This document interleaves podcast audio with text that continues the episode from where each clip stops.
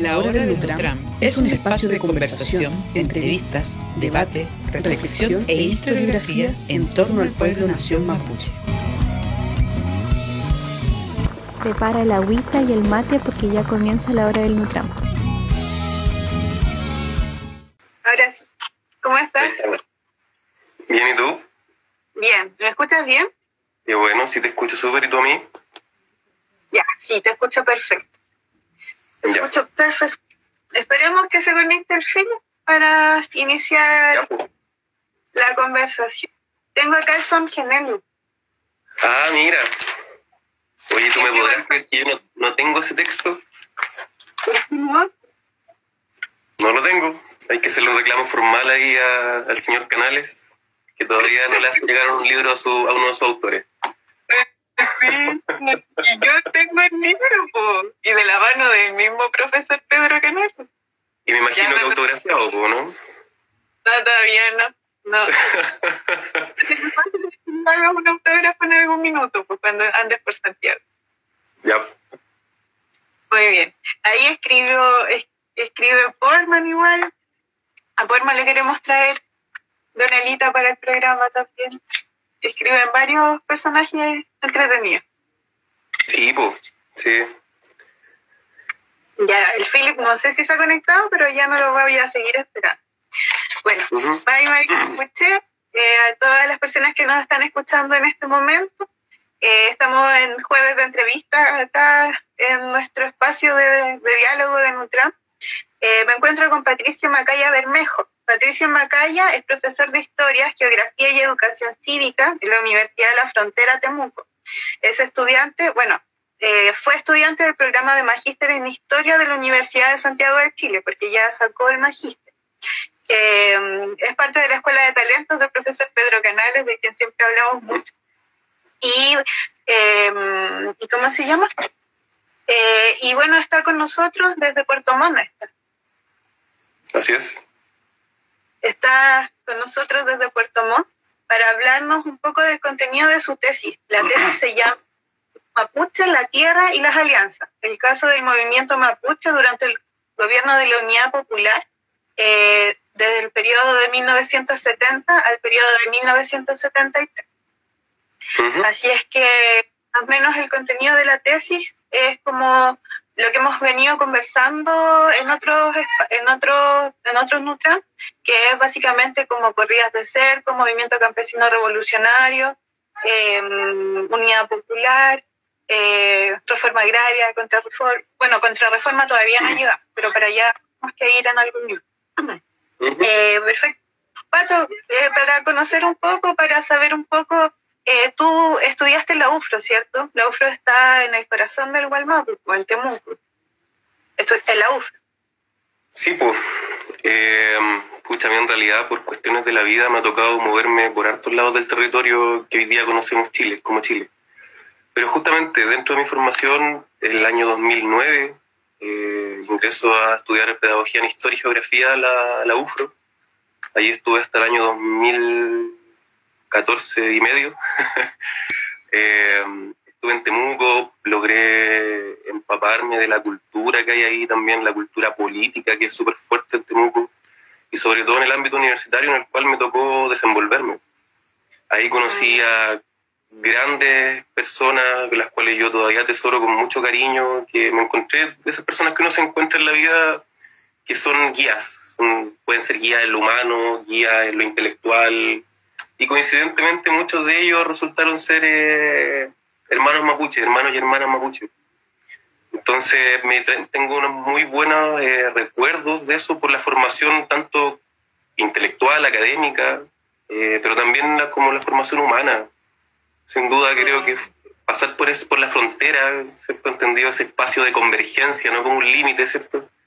Eh, sin duda me, me ayudó para poder tener una apreciación también mucho más amplia de lo que significa las diferentes problemáticas territoriales que hay en Chile. ¿ya?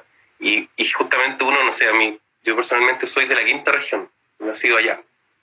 Entonces, cuando chico, uno tiene esta, esta idea eh, en la cabeza acerca de que no sé, pues, los mapuches prácticamente, yo cuando pasé en el bus, me acuerdo cuando chico por Temuco, yo pensaba que iba a ver la ruca, iba a ver a los, a los mapuches ahí, qué sé yo. Pero después cuando uno crece, uno se da cuenta de que hay alta agua, pasó harta agua bajo el puente y la historia uno nos enseña de que son otras las configuraciones actuales y también responden a otros procesos. Entonces, parte de, estar en Temuco me ayudó a eso, a generarme una, una, visión mucho más amplia de lo que hoy día llamamos Chile. Mm, sí, y como relaciones con las comunidades, quizás con la gente eh, de los campos, eh, experiencias que quizás te hayan marcado. Mira, la verdad, eh, tuve cercanía, tuve vinculación con, con amigos y gente muy, muy querida que, que justamente su espacio natural era el campo, la comunidad.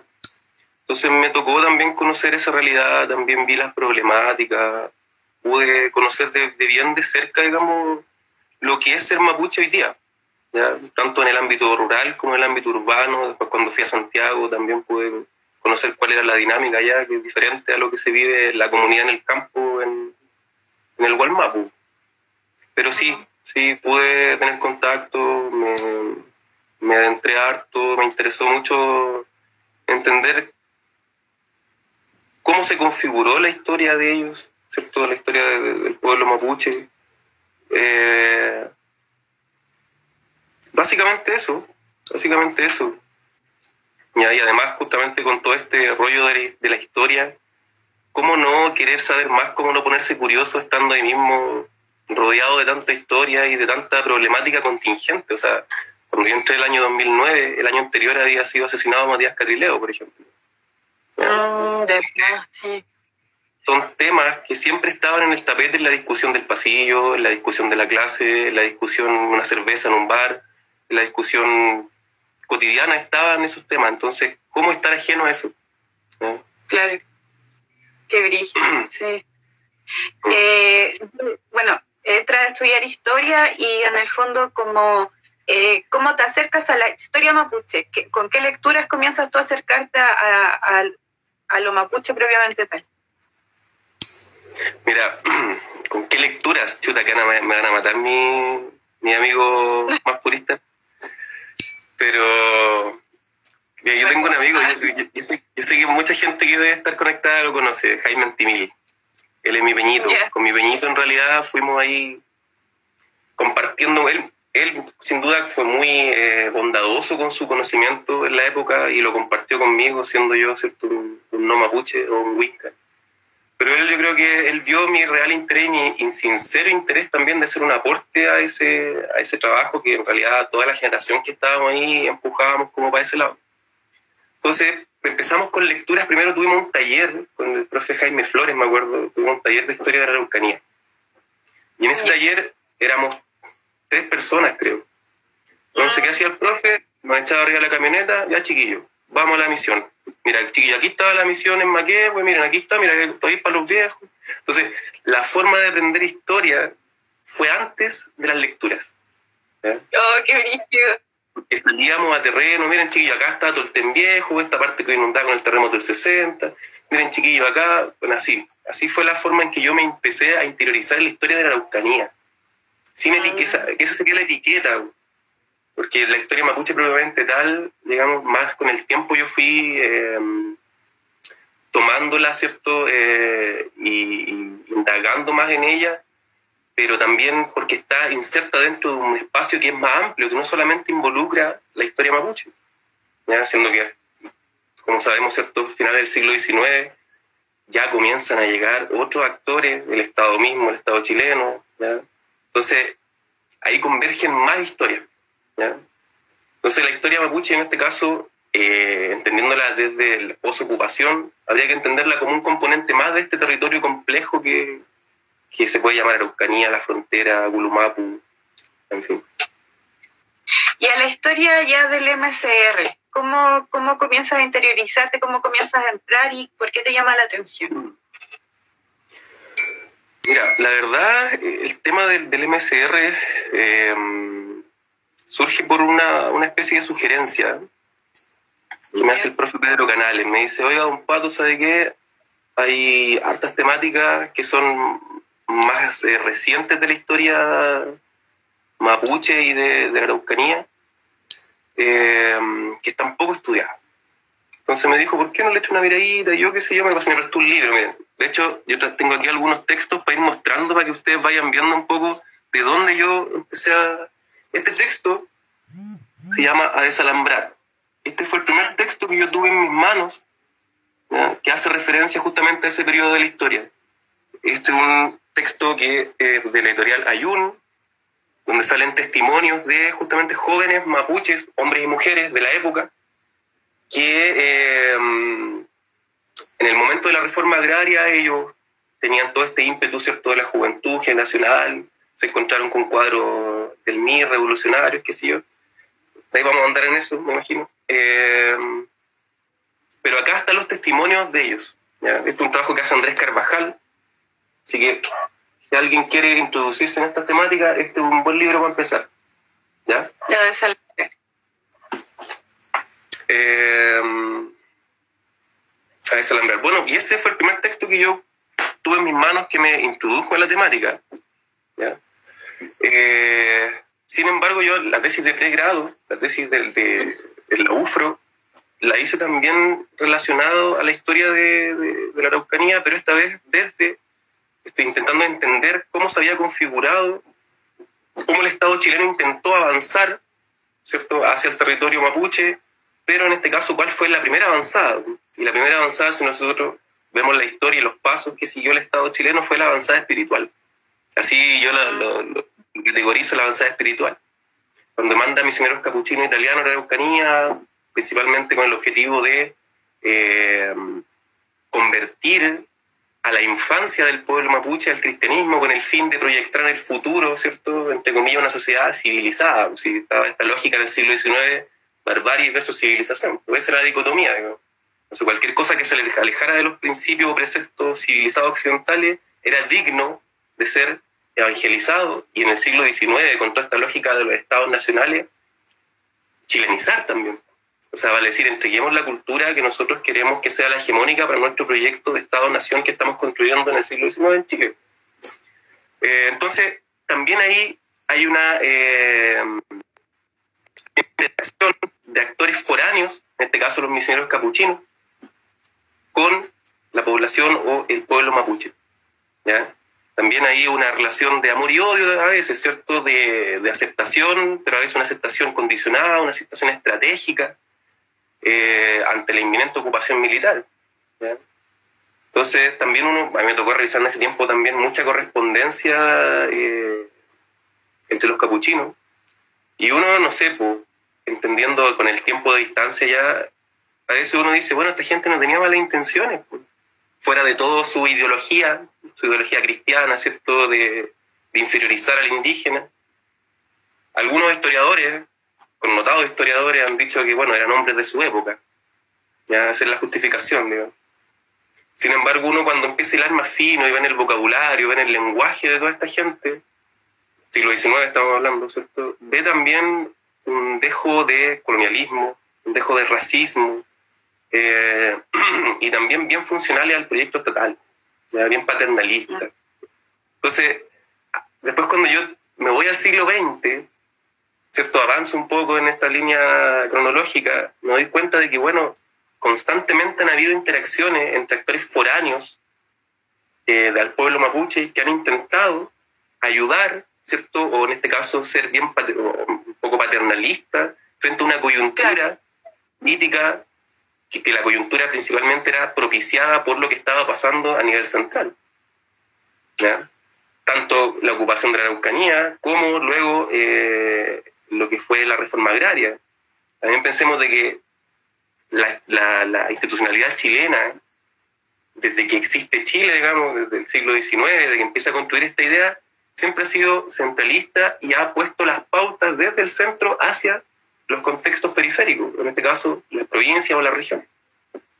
Entonces, por eso a mí me, llamó la atención eh, el diente a este periodo principalmente por la coyuntura que, se, que está ahí bien a la vista, digamos, hay mucho, efervescencia social en los 60, principios de los 70, en donde también la región, o en este caso los territorios extra Santiago, ¿cierto? la periferia de Santiago, tanto al norte como al sur, tuvieron procesos, ¿cierto? En donde presentaron resistencias al proyecto, en este caso del centro. Tanto en el siglo XIX, siglo XX, y bueno, además decir lo que vimos el año pasado en octubre. Hay resistencia en los diferentes territorios. Entonces, pues, eso a mí me interesa ver. Me interesa ver los diferentes avatares que hay a lo largo de la historia, en este caso de Chile, eh, que se van repitiendo ciertos patrones.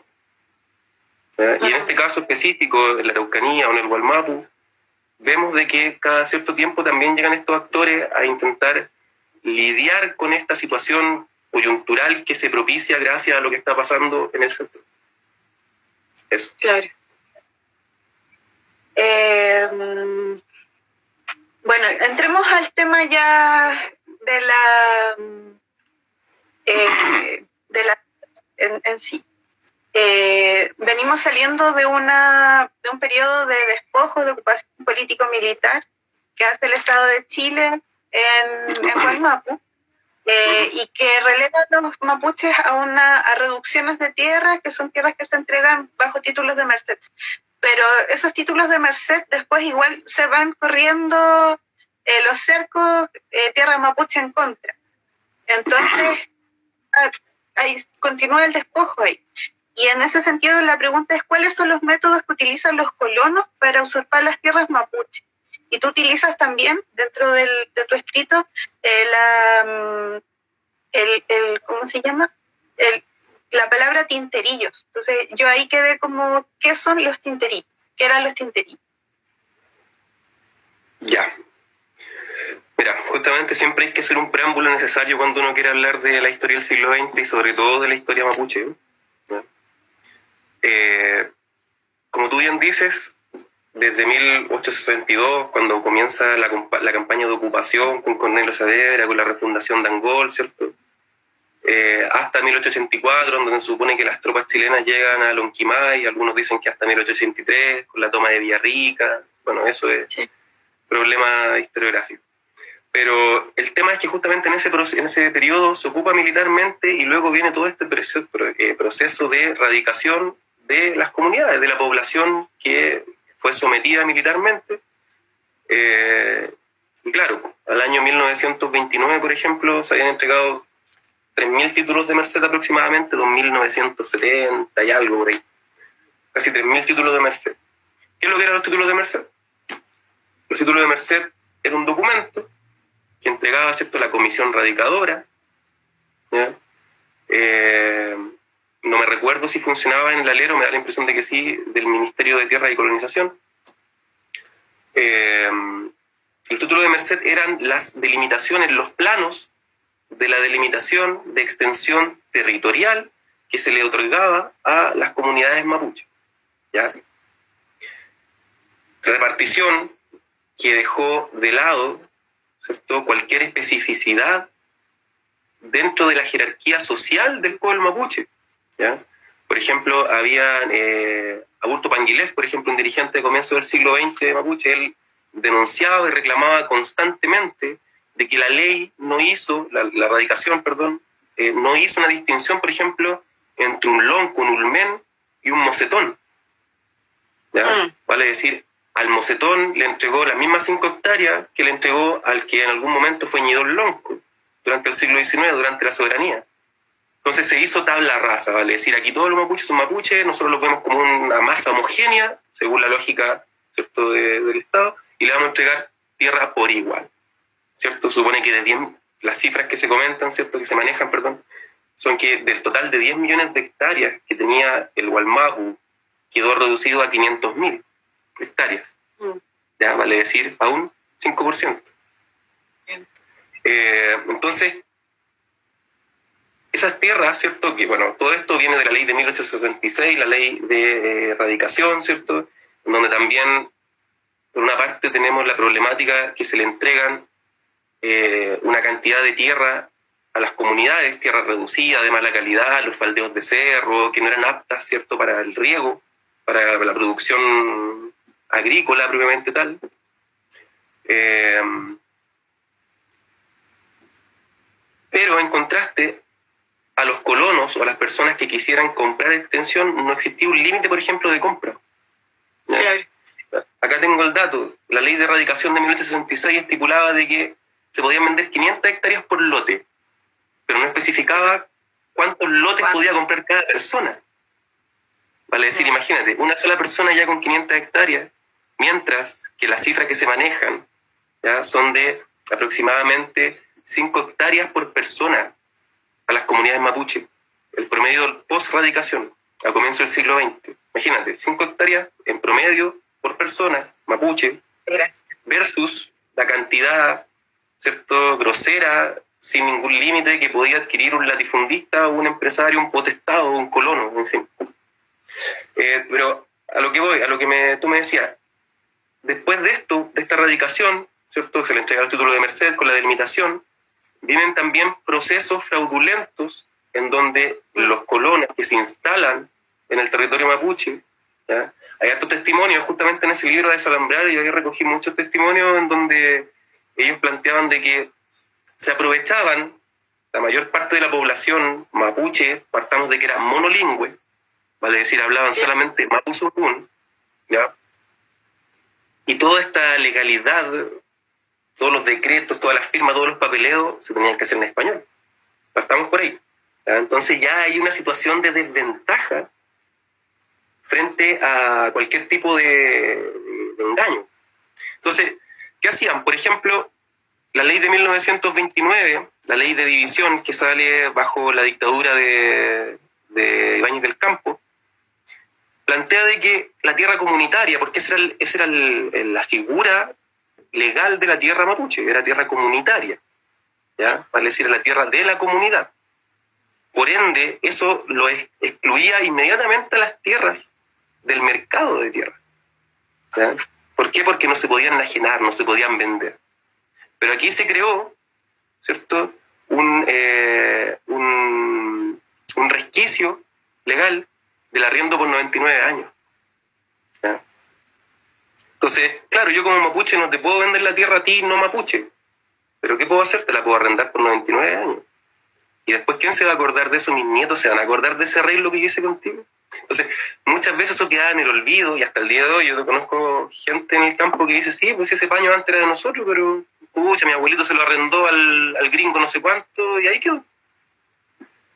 Entonces, em, en los juzgados de indio, lo que se hacía era que si las comunidades, bueno, todo esto la ley de 1929 crea estas instancias para poder dirimir cualquier tipo de conflicto que existe en las comunidades mapuches con respecto a la usurpación o problemáticas con la delimitación de los márgenes que estaban establecidos en su título de merced. Entonces, los latifundistas muchas veces, aprovechándose de toda esta condición, hacían tratos, hacían tratos por tierra, cambiaban trigo por tierra, cambiaban animales por tierra. Entonces, por ahí hay testimonios también que dicen, bueno, nosotros los mapuches no nos calculábamos por metro, ni kilómetro, ni medida, ni... No teníamos esa lógica, sino que los, nuestros deslindes eran los hitos geográficos naturales que había en los terrenos. Por ejemplo, del manzano para allá era de nosotros, o del río para acá, de esa, de esa quebrada para acá había otra forma de entender el territorio también. ¿ya? O sea, acá literalmente se están hablando dos idiomas diferentes en cuanto a la concepción de todo, de la vida, de la legalidad, de la tierra, en fin. Y eh, generalmente las usurpaciones venían con eso. De repente, ya, pues arréndamelo por 99 años y ahí quedaba. ¿ya? en realidad era como una especie de compra. Pero legalmente no se podía, así que andaba por 99 años. Eh, o si no, lisionamente utilizando la violencia. Por ahí también hay otros testimonios eh, de Molfinqueo, si no me de Víctor Molfinqueo, uno de los dirigentes del MCR que sale de ahí de la zona de Loncoche, de la, del río... Ay, se me fue el río. Ah, un tiempo que no voy por allá. Del río... Del río Tolten, Tolten, justamente.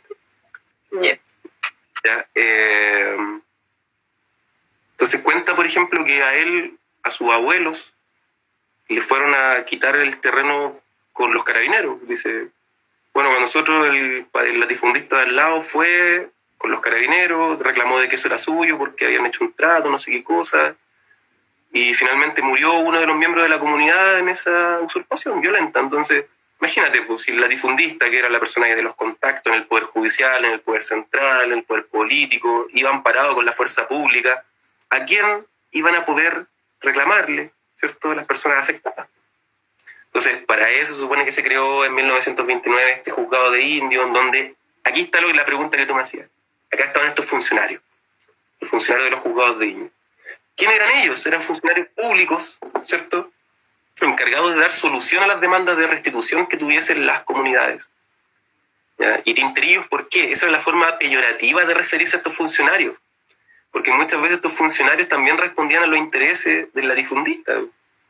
Pensemos que la difundista en un territorio rural, bajo la lógica hacendal que perduraba en Chile en esa época, era poco menos que Dios amo del, del aire, ¿cierto?, de la tierra. Entonces, todas las personas, en este caso de las instituciones públicas que estaban bajo su hinterland, ¿cierto?, su zona de influencia, respondían también a sus intereses. Y Tinterillo justamente porque eh, ellos hacían los arreglos, ¿cierto?, como se puede decir ahí, los chanchullos, una palabra más coloquial, legales, ¿cierto?, adulteraban documentación, hacían firma, mire, firma acá, caballero. ¿Ya? Entonces, es, un, apelativo bien peyorativo, tintrillo al funcionario de los juzgados de mm. eh, las tierras son rematadas en Santiago muchas veces por el Y bueno, hay un montón de... Eh, después, para que los mapuches pudiesen recuperar esas tierras, ¿cuáles eran los pasos? Porque igual hubo gente que intentaba recuperar lo que se le de lo que se le despojaba. Sí. Sí, mira. De hecho, gran parte de la historia que, pasa en la coyuntura de los 60, de los 70, eh, con la movilización mapuche y campesina, tiene que ver con toda esta historia de acumulación del despojo. Y lo otro, justamente con toda esta historia de buscar una solución mediante la, institucionalidad chilena. Pensemos de que el pueblo mapuche en algún momento, cuando, cuando es derrotado militarmente a fines del siglo XIX, ¿cierto? Viene una especie de debacle y ahí surge una forma de representación extracomunitaria, ¿cierto? Ahí surgen voces eh, desde hijos de loncos principalmente, ¿cierto? Que habían sido educados mediante la, la, la educación winca, ¿cierto? Eh, educados en todo lo que es el funcionamiento de la institucionalidad chilena. Entonces, eso llevó a también a la búsqueda de la solución mediante esa instancia, mediante la instancia de la legalidad, de la institucionalidad. Muchas, muchas, muchas organizaciones políticas que tenían como eje central la recuperación de la tierra. Sí, pues, sí. De hecho, fue una de la, la, mayoría de las organizaciones que surgen a comienzos del siglo XX, ¿cierto? No sé, pues tenéis la Federación Araucana, la, ¿cómo se llama? La, la eh, Corporación Araucana, tenía a los, a, los, a los diputados mapuche. Entonces tenéis toda una orgánica de personas, de individualidades mapuche, que se vinculan con la institucionalidad también para canalizar desde allí y mediante la institucionalidad la demanda por restitución. ¿Ya? Entonces, eh, tú me hacías otra pregunta recién, se me fue. Eh, ay, también se me fue, espérame. Eh, ah, ¿cuáles eran las formas en las que se buscaba recuperar la tierra? Ah. Bueno, entonces, en esta lógica de la legalidad de buscar caminos institucionales, se da la lógica de, que las mismas personas de la comunidad acuñan un concepto ahí que se le llamó juiciar, ir a juiciar. ¿En qué consistía esto? Que eh, personas que tenían problemas de usurpación de tierra iban a estos juzgados de indios que no quedaban cerca tampoco de las reducciones, sino que quedaban en Valdivia, en Loncoche, en Pitrufquén, quedaban en los centros urbanos. ¿ya? Entonces, para poder desplazarse a los centros urbanos y para poder llevar a cabo esos viajes que no eran viajes de un día para otro, hoy día uno, no sé, pues, toma un bus, un auto eh, y puede ir a hacer un trámite en otra ciudad. No sé, por ejemplo, yo puedo ir acá por el día a Osorno, ir y volver por el día. Pero en esos tiempos no. La gente tenía que ir por tres, cuatro días, una semana a estos lugares y eso involucraba gastos. La gente principalmente tenía que vender animales, sus vacas, sus corderos, vender papa, en fin, para poder ir a estos lugares a buscar restitución. Y bueno, se encontraba con estos funcionarios bien funcionales del latifundio, que eran los tinterillos, y muchas veces los les daban calmantes, no, no caballeros, si ya está en trámite esto, espere un tiempo nomás y ya le va a devolver su tierra. Bueno, hay testimonio ahí que gente que quedó empobrecida, tanto ir a juiciar y viajar a estos juzgados de indios durante 50 años. Entonces, hubo una acumulación, ¿cierto?, de demanda de restitución que no tuvo una respuesta por parte de la institucionalidad. Entonces también eso responde, ese agotamiento de buscar la solución institucional por parte de la movilización o de las comunidades movilizadas, o sea, perdón, las comunidades que estaban demandando eh, restitución, también uno puede hacer lectura de que eso los llevó a romper con las formas legales de buscar restitución y saltarse los canales o los cauces de la legalidad o institucionalidad y pasar a la acción directa, en este caso a correr los cercos o a tomarse los fondos, tomarse la tierra que consideraban usurpada. Hagamos un, un, pause ahí y veamos qué, está pasando en paralelo. Estamos en el escenario de los años 60. ¿Cómo está el escenario internacional y el escenario nacional en esos años? Uf, uh, hay mucho ahí, hay mucho. Bueno, hagamos hagamos la división pues, entre lo que está pasando en el mundo y lo que está pasando en América Latina y en Chile. ahí podemos hacerlo a tres, niveles de análisis. El primero tiene que ver con qué estaba pasando en el contexto mundial en la década del 60.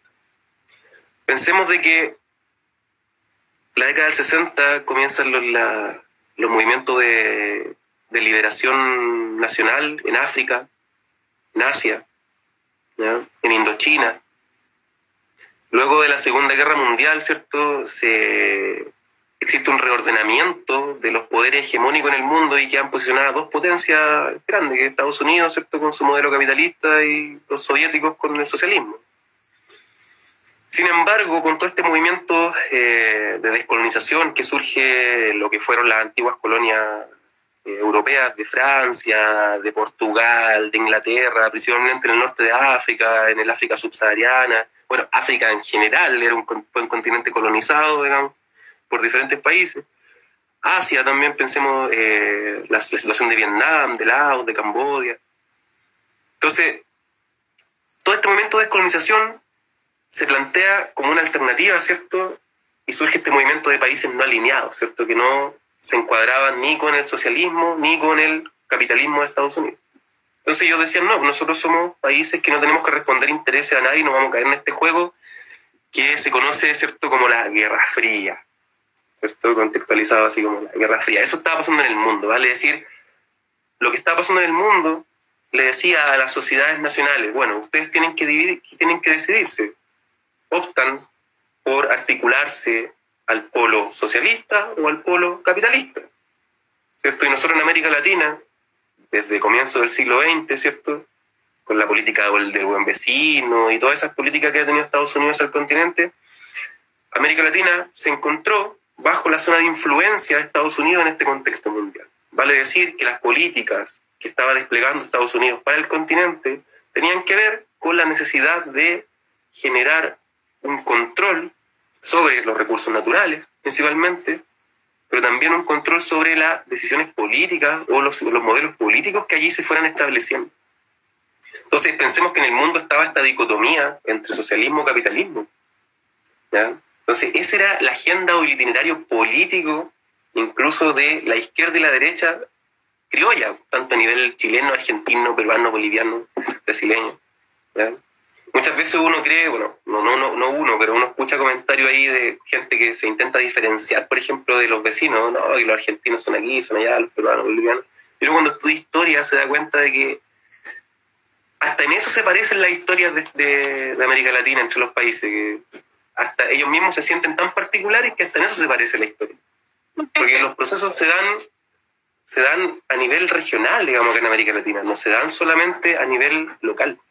Entonces, eso estaba pasando a nivel mundial e incide directamente en la agenda política de los actores eh, nacionales, de los actores criollos. Eso estaba pasando un poco en, en el mundo, ¿cierto? Eh, y acá en América Latina tenemos también cómo eso influenció directamente. Pensemos que Estados Unidos, al ver en América Latina su zona de influencia, no permitió el desarrollo de ningún tipo de gobierno que tuviese algún atisbo de socialista, por ejemplo. Y Estados Unidos metía en la bolsa, digamos, a gobiernos progresistas de corte nacionalista, de corte más socialista, metía todo en la misma bolsa, digamos. Por ejemplo, el caso de Jacobo Arbenz en Guatemala, el año 54. ¿Ya? Jacobo Arbenz era un aviador, ¿ya? un aviador, él no era ni comunista ni socialista, sino que tenía esta lógica nacionalista, progresista, de partiendo por nacionalizar los recursos naturales. Mm. Entonces Estados Unidos ahí dice, wow, ¿qué está pasando acá? Eh, bueno, para resumir la historia, le hacen un golpe de Estado y tiene que dimitir Jacobo Arbenz en el año 54. Como dato curioso, el Che Guevara estaba en Guatemala en el año 54 cuando le hacen este golpe de Estado a Jacobo Arbenz. Por eso después Che Guevara se pasa a México y conoce a Fidel. Eh, entonces, todos estos elementos inciden en la historia. De hecho, cuando uno estudia historia o cuando te gusta la historia, uno se da cuenta de que todo tiene que ver. Eh, puede sonar muy cliché, pero todo tiene que ver. Entonces, eh, eso está pasando en América Latina. Estados Unidos estaba cortándole el oxígeno a cualquier intento de proyecto político que vaya en pos de intereses nacionalistas y progresistas. Eh, además, en América Latina eh, tenemos, por ejemplo, la Revolución Cubana, que también está dentro de esta lógica más macro que es la división entre Guerra Fría y, perdón, en este contexto mundial que es la Guerra Fría. Entonces, la Revolución Cubana también viene a impactar de manera importante a América Latina y a lo que va a pasar políticamente en los años posteriores. Porque como bien sabemos, ¿cierto? La, la Revolución Cubana se llega al poder, ¿cierto? El 59, mediante las armas, mediante la utilización de las armas. Y eso, para la izquierda latinoamericana o la izquierda chilena más, principal, más, puntualmente, la izquierda tradicional, partidista, el Partido Socialista, el Partido Comunista, durante toda la primera etapa del siglo XX habían optado, pues no toda la primera etapa, sino que durante los años 30, los años 40, los años 50, principalmente desde la creación del Frente Popular, el año 38 en adelante, la izquierda tradicional había optado por la colaboración de clases, ¿ya? por una revolución en etapas, vale decir, entremos en el juego electoral. Y eso lo había mantenido ahí inserto dentro de este juego institucional de la democracia liberal, la democracia burguesa. Entonces, la revolución cubana le dice a los partidos de izquierda, tanto chilenos como latinoamericanos, oye, también se puede hacer de otra forma. ¿Cierto? También, como decía, no sé, pues ahí aparece esta teoría del, del foquismo, que llevó, ¿cierto? que planteó Che Guevara o con raíz de, de Brice, que decían no es necesario la acumulación de fuerza de la clase trabajadora o campesina, sino que nosotros podemos crear las condiciones, podemos crear el foco guerrillero. ¿ya? Cuestión que después se intentó hacer acá, por ejemplo, en Chile en el año 81 en el túnel. ¿ya? Entonces, hay muchas cosas que están, están de la mano, inciden.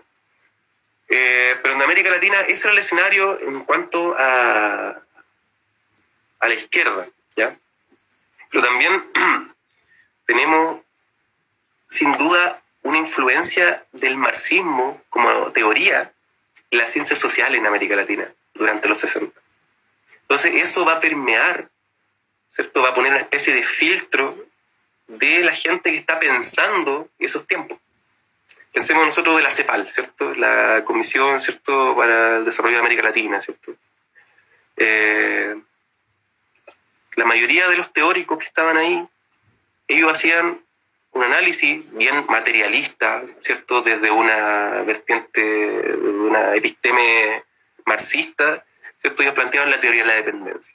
Es decir, América Latina va a ser dependiente crónicamente de Estados Unidos siempre y cuando no sea soberana, partiendo por una cuestión básica como es los recursos naturales.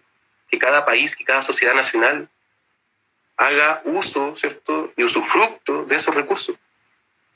¿Ya? Eh,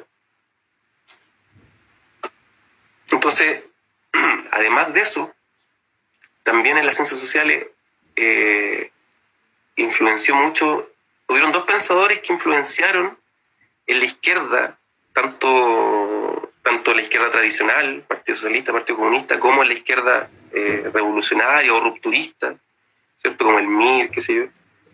Influenciaron dos pensadores acá. Alejandro Lipschutz, un letón, ¿cierto?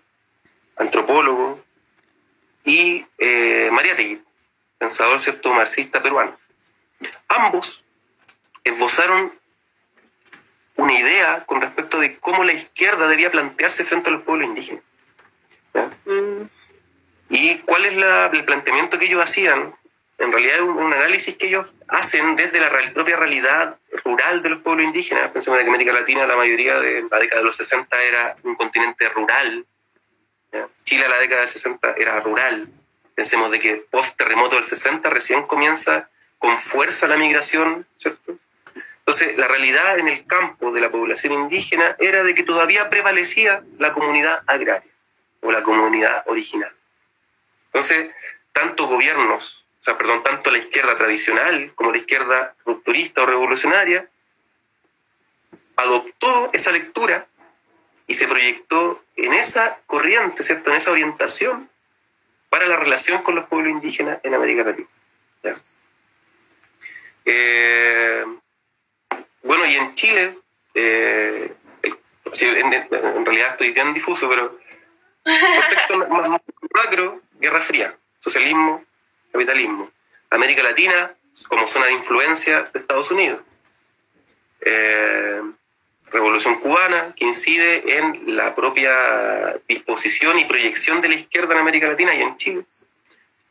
Y también tenemos movimientos, no sé, en Europa, el Mayo francés, pensé, Mayo francés, que también fue un cambio eh, de pensamiento, ¿cierto? No era muy claro cuáles eran las peticiones, no tenían un petitorio muy, muy, bien definido, sino que era una cuestión, la necesidad de un cambio cultural, de una apertura, de dejar los lastres de esa sociedad tradicional, clásica, Y eso sin duda llegó a América Latina también. Llegó a América Latina. Pensemos de que la mayoría de todos estos cuadros revolucionarios el horizonte utópico que seguían ellos eh, venía de Europa. El marxismo, el socialismo, todo el análisis desde las ciencias sociales, la matriz es europea. Entonces, eh, eso estaba pasando un poco en el mundo. No sé si te respondí la pregunta, me fui a otro lado. No, está bien. Igual es interesante siempre como tener más puntos de vista. Eh, el escenario nacional, ¿cómo estaba? en los 60? Mira, aquí el escenario nacional lo podemos dividir en dos, ¿ya? En cuanto a la orgánica mapuche, probablemente tal, y la movilización, y cómo, cómo estaban haciendo sus reivindicaciones como pueblo durante el siglo XX y hasta la década del 60. Y también tenemos que pensar qué estaba pasando en Chile. Y ojo que cuando yo hablo de Chile, muchas veces en esta época estoy haciendo referencia a Santiago. Tristemente, todavía es así. Santiago. No, la verdad es que no. Vamos por el federalismo. Eh, entonces, por una parte tenemos la historia de las comunidades, ¿cierto? Reducción, fines del siglo XIX, eh, al principio del XX, luego viene un ciclo de representación extracomunitaria por parte de las comunidades en donde delegan la misión de poder eh, litigar o reivindicar las tierras que le habían robado mediante la institucionalidad. Pues. Pensemos de, no sé, diputados se a la cabeza ahora como Francisco Melivil, que por el Partido Democrático, tanto de derecha y de izquierda, ¿cierto? Partidos de derecha y de izquierda tuvieron en sus filas a eh, militantes mapuches que tenían como objetivo, ¿cierto?, reivindicar lo robado por eh, la fundista a las comunidades. Pero justamente a esta, este ciclo de representación extracomunitaria hay un texto súper bueno de Cristian Martínez, por si a alguien le interesa, y él justamente aborda estos ciclos de representación extra e intracomunitaria eh, del pueblo mapuche por radicación. De hecho, de ahí yo saqué un poco de la, la idea, ¿eh? no estoy inventando la rueda para nada. Entonces, eh, entonces él, ahí se plantea, Martínez plantea eso, porque dice que justo con este proceso de donde están los diputados, están las grandes organizaciones que intentan vincularse con los partidos políticos, con los procesos electorales, muchas de ellas. Pensemos de que en el 38 se crea el Frente Único Araucano de Chile. Ya, y el 38, además, se está creando el Frente Popular, también una coalición de partidos de izquierda, ¿cierto? Que tienen su homólogo en la sociedad mapuche, como el Frente Único Araucano, ¿cierto? Que junta a muchas otras sociedades más chicas, qué sé yo, pero también con la idea de apoyar esa candidatura, ¿cierto? De eh, Aguirre Cerda. Entonces, y además de eso, teníamos lo que hablábamos hace un rato, toda esta historia de 50 años, de ir a juiciar a los juzgados de indio y no tener respuesta obviamente venía un agotamiento, y sobre todo de las generaciones jóvenes, jóvenes de, de 15 a 20 años, un poco más, ¿cierto?, que vieron todo eso de sus papás, de sus abuelos, ¿ya? Entonces, en la década del 60 se viene también eh, agotando este ciclo de representación extracomunitaria y además que ya, ¿cierto?, el 62, con la conferencia de Punta del Este, Estados Unidos, bajo el gobierno de Kennedy, había planteado también una forma de descomprimir cualquier atisbo de movilización social que tenga que ver con la tierra. Y para eso crea ¿cierto? la conferencia de Punta del Este, en donde se le da el vamos, ¿cierto? Estados Unidos le da el visto bueno a la realización de reformas agrarias en América Latina, como método de descompresión social en el campo, entendiendo de que era un retraso para la modernización capitalista también. ¿Ya? Mm. Entonces, ya se, en el año, en la década del 60, ya al, año 60 ya se escuchaban voces de reforma agraria. Entonces, eso también incidió directamente en las comunidades organizadas de, eh, del territorio mapuche. Y tenemos el año 62, el año 62, allá voy. El año 62, los albores, de esta promulgación, la, la promulgación de esta ley, se comienzan las tomas de fondo pero las tomas de fondo de comunidades que estaban en la provincia que hoy conocemos como Mayeco. ¿Ya? Mm. Bueno, toda esa parte tuvo históricamente bastante influencia del Partido Comunista. ¿ya?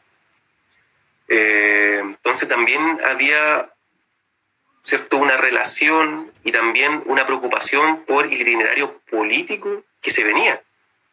Y las voces de reforma agraria que se venían, ¿cierto? que hacían eh, entender de que la reforma agraria en cualquier momento se iba a concretar.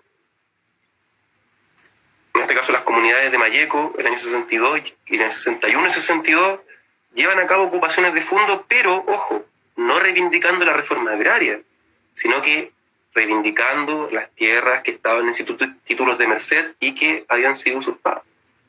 Entonces, la cuestión de la pérdida territorial de los títulos de merced es una cuestión central en la lucha, tanto institucional como comunitaria o extralegal, digamos, con las tomas de fondo y corridas de cerco, eh, fue central para la, las comunidades mapuche el tema de la tierra y recuperar lo que estaba en el título de Merced, ni más ni menos.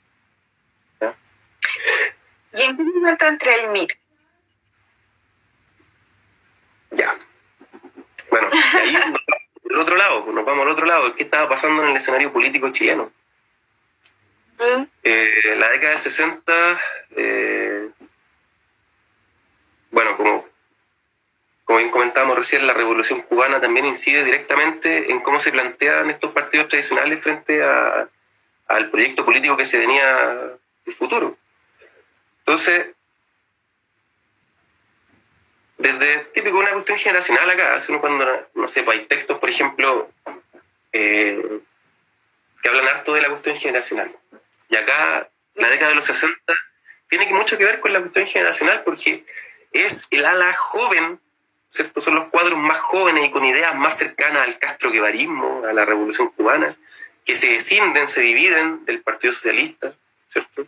En algún momento se, eh, se descienden del Partido Comunista o de la misma democracia cristiana. Pensemos en la formación del MAPU, O, la, la, misma izquierda cristiana, que ellos se plantean ¿cierto? Con, con, una metodología más cercana a la revolución cubana para la conquista del poder y la construcción de una sociedad socialista, que la colaboración de clases mediante pacto electoral. Entonces, el año 60 se da todo este proceso y el año 65, ¿cierto? Se crea el MIR.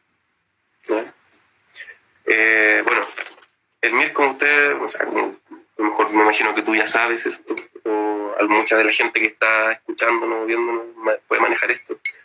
Es un partido, ¿cierto? Movimiento de izquierda revolucionaria, que surge también justamente al calor de todo lo que de esta efervescencia social que significaron la década de los 60 a nivel mundial, no solamente chileno.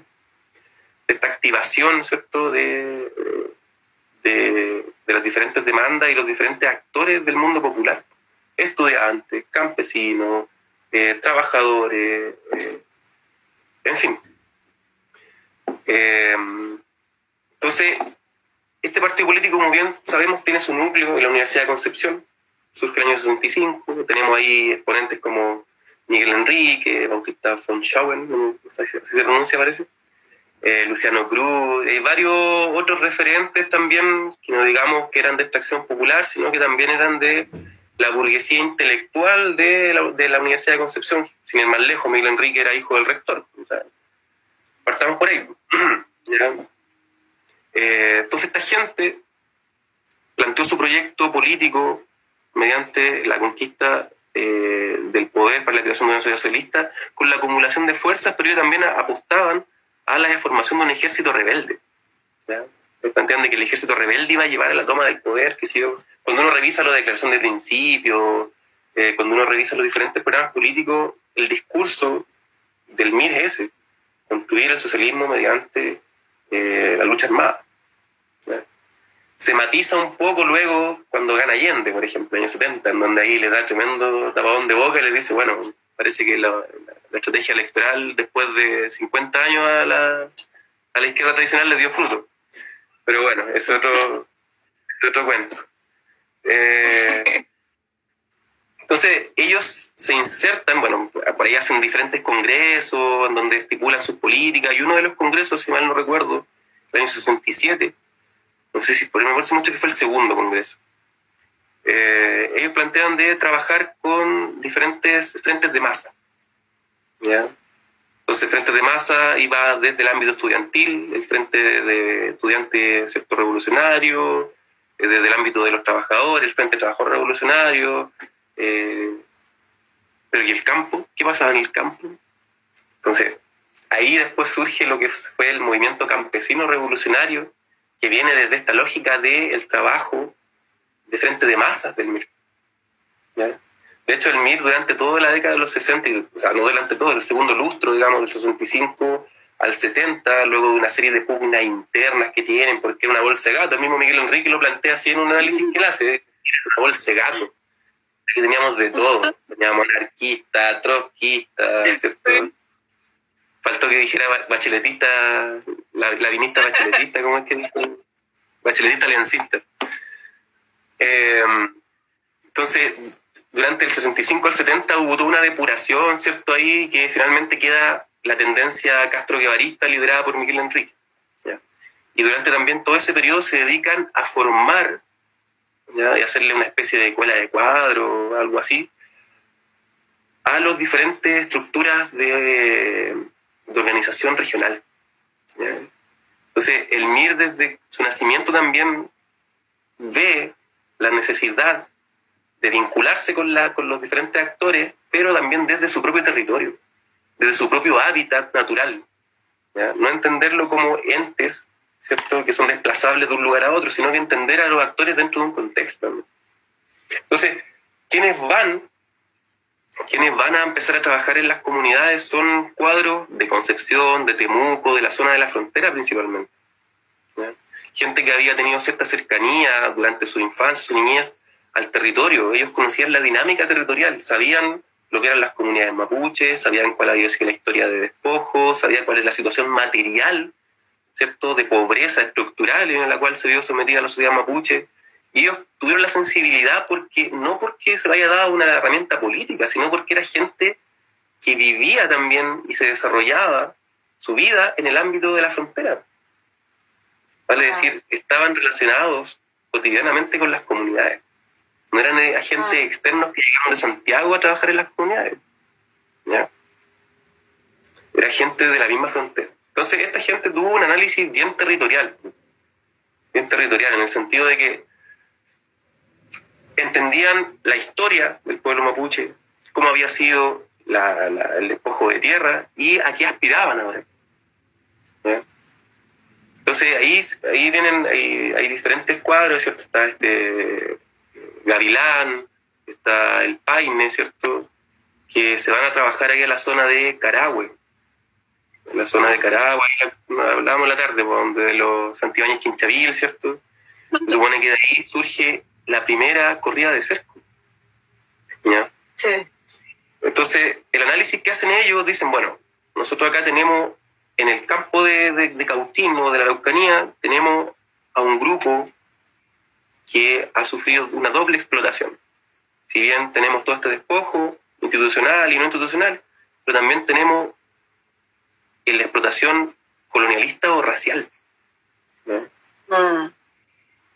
Entonces, eh, si bien el- los, los cuadros locales que van a trabajar a esos lugares se dan cuenta de esa especificidad de la demanda mapuche, que es la tierra de los títulos de merced, los análisis que hace la documentación oficial del MIR, por ejemplo, cuando uno revisa la punto final, el rebelde, todo eso, todos esos textos que ellos sacaban dando el, cronograma o sus puntos de vista políticos, ellos dicen que la condición de pueblo mapuche es súper discutible, porque ellos plantean de que los mapuches en realidad materialmente son campesinos empobrecidos. Entonces, considerar dentro de la ecuación la condición de mapuche de las personas estaba fuera del análisis materialista, marxista, guevarista, castro, maoísta de los, de los miristas. ¿ya? Estaba fuera de eso. Estaba fuera de eso. Entonces decían que era discutible. Entonces, así comienza este trabajo, el MIR en, el- en- la Araucanía, con la idea de trabajar frentes de masa, de crear un, un frente campesino y para poder también eh, crear formas de producción también en este proceso, en este proyecto progresista que era el socialismo, ¿cierto? De formas comunitarias de trabajo, también, ¿cierto? Apostando también por ver a los mapuches como un grupo detonante, eso me faltaba comentar, ¿cierto? Ellos en el análisis materialista que hacían, veían a los mapuches como un grupo detonante porque eran los más precarizados actores dentro de la sociedad rural de Chile, ni siquiera de la Araucanía solamente. ¿ya? Con la poca capacidad de tierra que tenía. catalogados. ¿Cómo? Estábamos súper bien ¿Cómo? catalogados. Claro. Estábamos súper bien catalogados. Entonces ellos dicen, bueno, son los más precarizados, entonces son los más también propensos a poder encender la chispa en la pradera. Entonces ese fue el análisis que los llevó a trabajar fuertemente con eh, las comunidades de Cautín sobre todo. Bueno, hay tres núcleos de, trabajo que hace el Miro. Está el núcleo de Carahue, el núcleo costero, ¿cierto? Que va de Nueva Imperial, Carahue, Puerto Saavedra, Nehuentube. Tenemos también el otro núcleo que se da en Lautaro, ¿cierto? La zona de Lautaro. Y un tercer núcleo que se da principalmente en la zona de la, de la ribera del río Tolten. ¿ya? Loncoche, principalmente. Entonces, así llega el MIR a trabajar a estos campos con jóvenes, eh, cuadros, estudiantes universitarios, la mayoría. ¿Y qué hacían ellos? Ellos les prestaban asesoría. Bueno, llegaron, bueno, acá cuál es la problemática que tienen? Tenemos poca tierra. ¿Por qué? Bueno, porque nos redujeron y además de reducirnos, hubo procesos de usurpación. Chute, ¿qué podemos hacer? ¿Qué hacía el MIR? Le prestaba asesoría legal de partida a ir a buscar los planos del título de merced para poder comprobar cierto Eh, los delindes originales con los que eh, estaban en ese momento. Y luego, ¿cierto? Ya teniendo ese sustento legal, ese papel que le había dado la misma institucionalidad chilena, ¿cierto? Arrojarse a la acción directa para poder eh, recuperar lo robado. Y justamente ese documento daba el sustento legal para decir, bueno, acá está lo que nos corresponde y tenemos el papel que lo demuestra. O sea, si nos vienen a decir algo, acá está el papel. Entonces, esa fue un poco la lógica. A grandes rasgos, Cristi, a grandes rasgos. Pero así se instala, se instala el, el MIR en, el- en la Araucanía. Quiero hemos hablado y hemos hablado en otros programas y ahora contigo igual lo tocamos un poco el tema de que la, de, de la ley de, o sea, de la reforma agraria, pero la ley de sindicalización campesina iba un poco a mano con la reforma agraria. Entonces me gustaría saber qué fue la ley de sindicalización campesina, cómo ayuda a esto, porque de alguna manera igual es un estímulo para el movimiento que, se, que viene después. Sí, pues, Entonces, me gustaría comentar un poco la ley de sindicalización campesina. Ya. Como te comentaba, tenemos que entender que la, reforma agraria en, en, América Latina viene fomentada por, eh, en este caso, por Estados Unidos. ¿ya? que para evitarse una nueva revolución al estilo cubano y tratar de descomprimir esta olla a presión que era la cuestión agraria en América Latina, ¿cierto? con un retraso importante tanto eh, a nivel económico como a nivel social, digamos, las estructuras sociales dentro de la lógica hacendal eran bastante anacrónicas y bastante viejas, que incluso no permitían desarrollar al capitalismo, en este caso al modelo keynesiano que está en esa época vigente. Eh, entonces, en el año, el año 62, en Punta del Este, Uruguay, se estipula de que Estados Unidos va a, va a, ayudar, digamos, va, le va a dar la venia y cierto sustento eh, material a los países que opten por una reforma agraria también, pero bajo los cauces de la legalidad, siempre. Sin desborde social, sin tomas de terreno. Esa era la idea de hacer la reforma agraria. ¿Cómo? Muy aburrido. Claro, bien gringo, bien desabrido. Entonces, eh, la idea era esa. La idea era esa. Entonces, acá nosotros en, en, Chile, durante la década del 60, funcionó esta lógica de los tres tercios, políticamente hablando. ¿Qué quería decir eso? Que tenemos el espectro político en Chile, está dividido en tres, la derecha, el centro y la izquierda, ¿verdad? Eh, y en ese contexto entendemos de que la derecha se planteaba como la representación de la vieja estructura tradicional de la sociedad chilena que tiene su sustento desde tiempos coloniales en la de la tierra. Entonces la derecha históricamente hasta el día de hoy, ¿cierto?, ha estado por ese lado de la patronal, digamos, del lado del patrón. Mientras que el, del otro tercio, digamos, eh, la, la, el otro extremo, digamos, la izquierda tradicional, como ya hablamos durante el siglo XX, el Partido Socialista, el Partido Comunista, estuvo por la lógica de la colaboración de clase, vale decir, establezcamos alianzas para entrar en el juego electoral y además tener un cupo dentro de todo este proyecto republicano que se llama Chile para poder estar presente también y no marginarnos de esto, era la lógica. Pero estaba la tercera vía, ¿ya? que era la, el centro o la democracia cristiana. ¿ya? Entonces, la, reforma agraria parte con el gobierno de Alessandri, de Jorge Alessandri en ese sentido, la reforma de los maceteros, ¿cierto? Eh, en donde de hecho este señor cardenal Silva Enrique, él dona terrenos de la iglesia, una de las primeras personas que dona terrenos de la iglesia para hacer dado a, repartido entre los campesinos sin tierra, digamos, ahí en el Valle Central. Eh, comienza, la reforma agraria comienza con una idea de revitalizar y oxigenar el capitalismo. Nace con un sentido eh, corporativista. para luego, después, ¿cierto? Cuando comienza el 62, gobierno de los gerentes, ¿no? Recordemos que no por nada le decían el gobierno de los gerentes al gobierno de, de Alessandri. Él lleva la reforma agraria, pero de los maceteros, porque justamente fue en proporciones de tierra muy chicas, ¿cierto? Intentando cuidar o poner paños fríos a todo este proceso que se venía, en donde la clase que iba a ser afectada iba a ser la clase patronal, los latifundistas. Los latifundistas eran los diputados, los latifundistas eran los senadores, los latifundistas eran eh, los empresarios regionales, en fin. Los latifundistas eran oficiales de las Fuerzas Armadas, en fin. Entonces, eh, luego del 62 al 60, eh, bueno, 62 se implanta la reforma agraria y al 64 vienen elecciones, ¿cierto? Pero pensemos de que ya había comenzado toda esta movilización, ¿cierto? principalmente mapuche en la zona de Mayeco, o la cuestión de la tierra, que tenía que ver con la reforma agraria.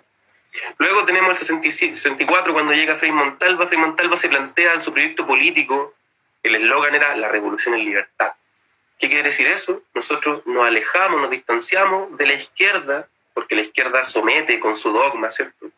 Y no, también nos separamos un tanto de la derecha y el autoritarismo y esa sociedad tan, eh, tan enclaustrada, ¿cierto?, en el tiempo y de data tan vieja, tan anacrónica, con la mentalidad hacendal.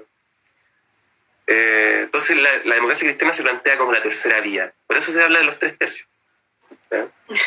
Entonces, que mantenían ese equilibrio, se supone, en la vida política nacional y principalmente la vida electoral. De hecho, si uno se pone a analizar ahí los porcentajes de, de, los candidatos durante el siglo XX, casi todos andan por el 30% de los votos, 30, 33%, cuestión que le da sustento también a esta hipótesis de los tres tercios. Eh, ya, entonces, para los diferentes, bueno, además la democracia cristiana eh, venía con la revolución en libertad y además con este programa de la promoción popular. ¿Qué es lo que es la promoción popular? Generar instancias de mayor organización dentro de los diferentes actores populares. Pensemos de que para, para las mujeres, ¿cierto? En ese tiempo, para las dueñas de casa, el grupo de dueñas de casa se creó, eh, ¿cierto? Los, a los centros de madre, que se organizaran mediante los centros de madre, ¿cierto? Eh, las juntas de vecinos, los vecinos ya potenciamos las juntas de vecinos para que, para que, para que la gente, los actores, tuviesen un canal por el cual eh, posicionar sus demandas y sus diferentes reivindicaciones a la institucionalidad o al poder. No que se salieran de los cauces y actuaran ¿cierto? mediante acción directa. Esa era la intención de la democracia cristiana, mantener todas las demandas, activemos a la gente mejor, que participen, integrémoslo a los que estaban ¿cierto? separados de la vida política nacional, integrémoslo, integremos a las mujeres, ¿cierto? integremos a los indígenas, pero integrémoslos todos mediante la institucionalidad. Que aquí nadie se arranque con los tarros y nosotros vamos a guiar este proceso. Y obviamente bajo nuestro propio ritmo. Esa era la lógica de la democracia cristiana. Eh, entonces, ahí en el año 67 surge esta ley que tú me preguntabas, por la ley de, sindicalización campesina, también está, sale junto con la ley de reforma agraria. ¿ya?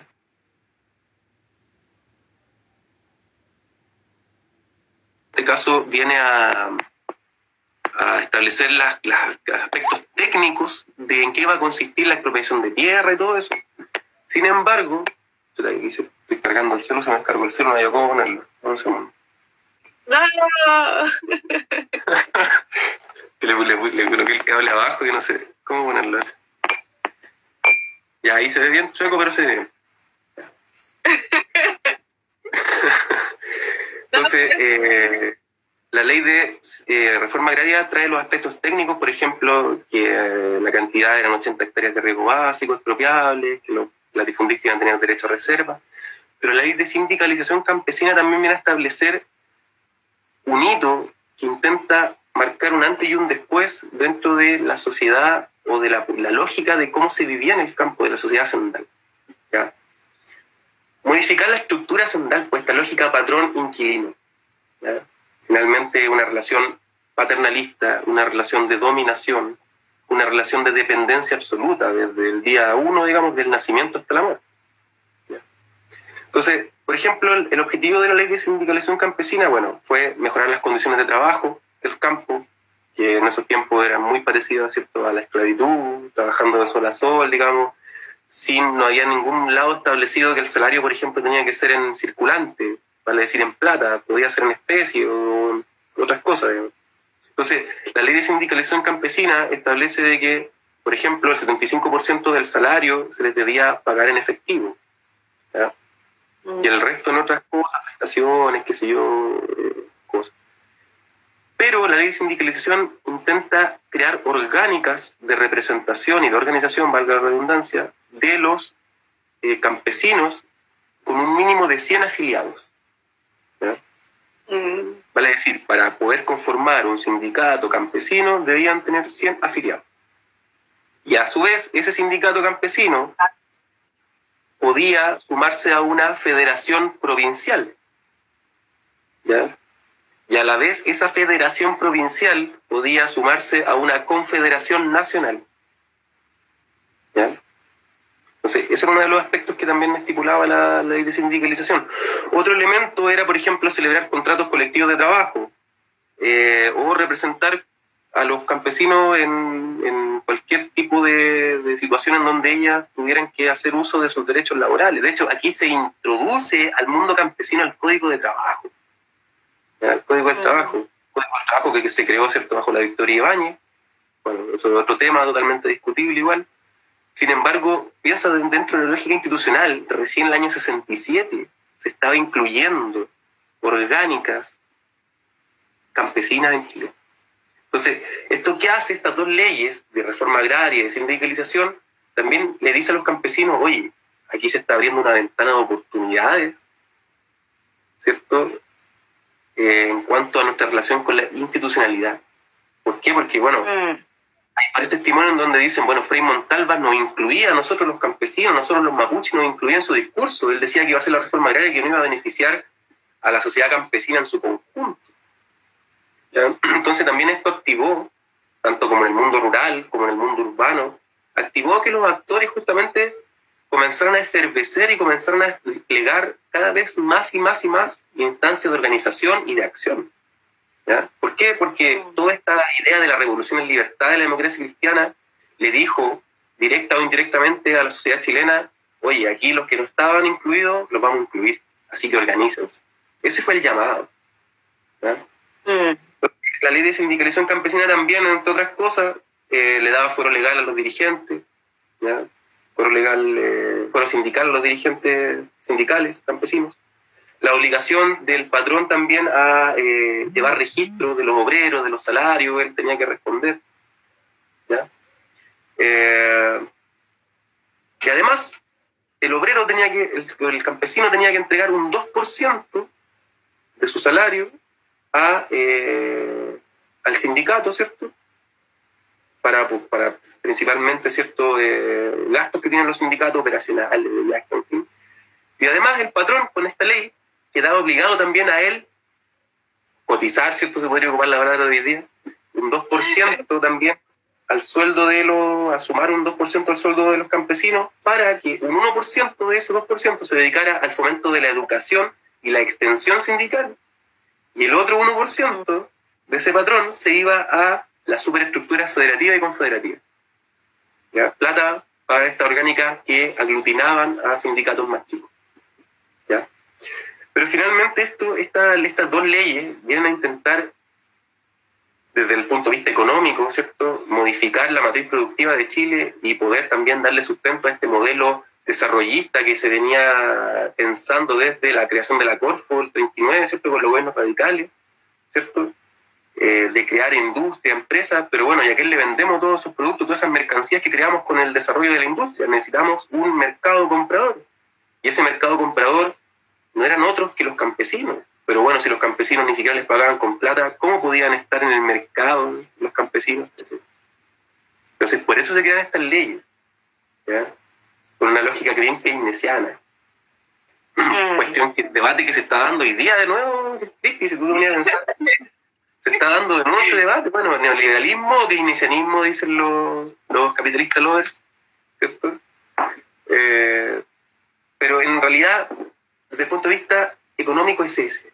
Desde el punto de vista social, la ley de sindicalización tiene que ver con acabar con el lastre del latifundio y la sociedad hacendal. ¿cierto? Esa sociedad semi-esclavista, de data colonial. Yo cuando estudiaba estas cosas yo me quedaba bien, sorprendido a veces decía uno, esta cuestión no pasó hace 300 años. Pasó el 60. Mi, mamá era niña cuando pasaba esto. Eso, eso, como que eso, no fue cuatro generaciones atrás, sino que el esclavismo, ¿cierto? la servidumbre en el campo chileno se dio hasta la década de los 60 en Chile. Si no más, te aseguro que hay muchos testimonios de que eso continúa quizás hasta el día de hoy. Pero desde, del mundo eh, campesino y puntualmente mapuche, se entendió esta, estas dos, la promulgación de estas leyes como la, la apertura de una ventana de oportunidad o una oportunidad política en donde, bueno, si ya que desde el mismo gobierno están creando leyes a favor de los campesinos, bueno, pidamos más, pues, pidamos, lo, pidamos lo que nosotros creemos correspondiente, movilicémonos, llevemos a cabo acciones directas, organicémonos. Y eso no solamente pasó en el mundo campesino, insisto, la efervescencia social pasó a, nivel urbano como rural, de los diferentes actores. Eso, no sé si te queda alguna duda con respecto a la sindicalización. Creo que vamos, creo que vamos bien. Eh, bueno, tenemos estos, estos elementos, reforma agraria, la ley de sindicalización campesina, el MIR entrando en las comunidades. ¿Qué va pasando después? ¿Cómo es ese encuentro entre el MIR y, y la, población mapuche? ¿Cómo se va desarrollando eh, después las corridas de cerco? ¿Cómo, ¿Cómo viene siendo todo este periodo como de finales del 70, inicios del 71? El cautinazo también en medio. Mira, cuando, como te decía, este, este trabajo, esta inserción política, de trabajo político y orgánico en las comunidades por parte de los, de los jóvenes cuadros miristas, se da del año 65 en adelante, 67, durante todo este proceso de reforma agraria, y donde también eh, se comienza a hacer todo este análisis por parte de las comunidades en conjunto a estos cuadros miristas de decir, bueno, ¿qué hacemos ahora? ¿Qué hacemos? ¿Cuál es el siguiente paso? Después, todo este análisis, descubrir, bueno, tenemos problemas de la usurpación. ¿Cuál es el siguiente paso? Como te decía, los miristas llevaban los títulos de merced, hacían ese trámite, digamos, tenían abogados también que, que prestaban servicio hasta a las demandas de restitución, tomaban los casos, pero lo que pasó es que eh, el año 70, bueno, hay más hay harto antecedente en este periodo, pero el año, durante todo este, la, segunda mitad de los 60, se llevó a cabo este trabajo político en, en Cautín, se dio la reforma agraria, se vio la ventana de oportunidades que se abrió, ¿cierto? Entonces cada vez más todo indicaba que el camino era la movilización, la acción. ¿ya? Y hay un hecho importante que, es digno de, ser mencionado para poder entender un poco la, coyuntura del año 70. El año 69, eh, bajo el gobierno de la democracia cristiana, en esta lógica también de la activación del movimiento popular acá en Puerto Montt, el año 69 se había configurado una toma de terreno en lo que en ese tiempo se llamaba Pamperigüey. Hoy en día esa población se llama Libertad, Manuel Rodríguez, están juntitas eh, entonces la democracia cristiana, en realidad los representantes locales de la democracia cristiana, eh, reprimen violentamente esta toma de terreno y con el resultado de 11 personas muertas. Esto fue el 9 de marzo del año 69. Imagínate los costos políticos que tuvo para la democracia cristiana la acción de eh, estos, administradores regionales acá que tomaron la decisión de eh, reprimir por la fuerza mediante el grupo móvil ¿cierto? de carabineros a, los pobladores. Eso hizo de partida que muchos militantes jóvenes de la misma democracia cristiana se fueran al bando, ¿cierto? Se, radicalizaran y se posicionaran más a la izquierda, ¿cierto? Eh, pero también afectó en el panorama electoral en cuanto que el, año 70, el siguiente año, habían elecciones. ¿ya? el 4 de septiembre del 70, del 70 fueron las elecciones. Entonces, como todos saben, ¿cierto? Los políticos, en cualquiera sea su cargo, un alcalde, un presidente, lo que sea, ellos un año antes no trabajan para la gente, ellos trabajan para su campaña. Entonces, imagínate, un año antes que estaban trabajando para su campaña, ocurre esto acá en Puerto Montt. Eh, o sea, olvídate que la democracia cristiana iba a ganar. Ahí la gente sensibilizó y se vio mucho más identificado con el planteamiento, en este caso, de la Unidad Popular y de Salvador Allende. Eh, el Miren puntualmente nunca apoyó formalmente la candidatura de Allende. Cuando uno lee, por ejemplo, ahí sus declaraciones frente a la coyuntura electoral, ellos decían que no iban a mantener actividad electoral, ellos solamente iban a estar expectantes, porque ellos dudaban de que mediante la democracia burguesa pudiese llegar a, la presidencia una persona con ideas socialistas y de ahí partir a construir una sociedad socialista, independiente que sea gradual, radical, revolucionaria, como sea. Ellos se mostraban totalmente eh, escépticos a creer en esa fórmula.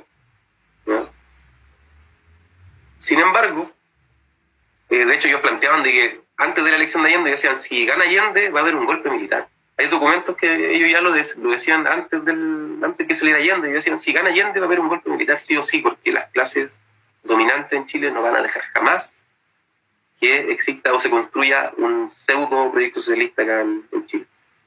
Bueno, no estaban muy alejados de la realidad. Entonces, ellos, en esa coyuntura, previo al día de la elección, que fue el 4 de septiembre, ¿cierto? El año 70, por ahí por eh, marzo, por esas fechas, comienzan las corridas de cerco.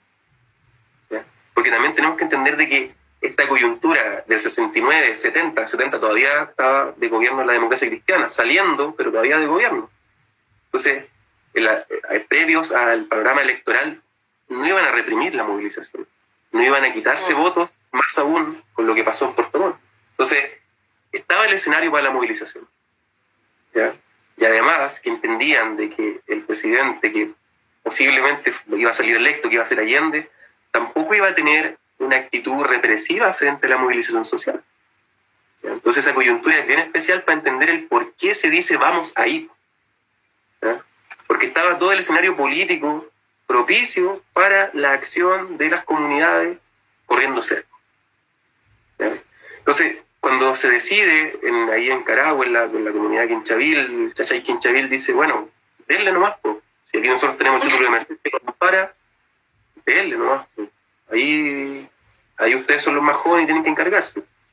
Entonces ahí hubo una mixtura de cuadros del MIR, jóvenes que, se, que estaban trabajando ahí, el Paine, como decía, Gavilán, Peralta, que, bueno, y así también jóvenes mapuches que también se, se, sumaron a las filas del MIR, Lucy Traipe, tenemos a eh, Rafael Reilaf, eh, Guentelaf, Molfinqueo, en fin.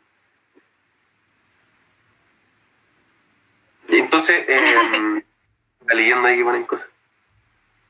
La no, el, el Philip pregunta, ah. dice, ¿en qué influyó el verano caliente y las corridas de cerco con la ley indígena de Allende? Ya, vamos a colocarlo ahí, para que no se nos olvide. Yo igual anoté una pregunta que hicieron de Nantes, pero que viene más adelante. Ya, pues. Entonces, el escenario político estaba propicio para la acción. Entonces, en las comunidades se lleva a la conclusión de que, bueno, tenemos que restituir nuestro del linda de título de merced mediante la acción directa. Entonces, eh, ¿qué se hacía ahí? Se juntaban en la madrugada, ¿cierto? Estipulaban dónde tenía que ir el cerco originalmente, sacaban el cerco que había colocado el latifundista y lo corrían a la demarcación original del título de merced. Muchas veces esas acciones, bueno, primero serán Carahue, después esa misma experiencia exitosa nos lleva a que se ramifique el Lautaro, la zona de Loncoche, y así por la provincia de Cautín. Eh, generalmente toda esta, la mayoría, no la mayoría, pero gran parte de, eh, estas acciones tuvieron respuesta positiva y se hubo, hubo, restitución utilizando la reforma agraria por parte de las autoridades, pero eso viene después con el tiempo, no es inmediato de la entrega, sino que cuando se corre el cerco, ahí las, las comunidades quedan haciendo resistencia y ocupando ese territorio que ellos consideran como propio. Entonces después venía todo este proceso legal de expropiar, de sanear el territorio y de entregar legalmente cierto el título o las tierras saneadas, digamos, a los nuevos propietarios. Eh, acá hay una cuestión que me gustaría profundizar un poco, Cristi, que tiene que ver con esta, con el tema de las identidades. Muchas veces hay está esta, esta discusión entre, entre, bueno, clase y etnia, por ejemplo. Hay varios mm. autores que se han puesto esta, estos dos conceptos a ver si son compatibles o son contradictorios.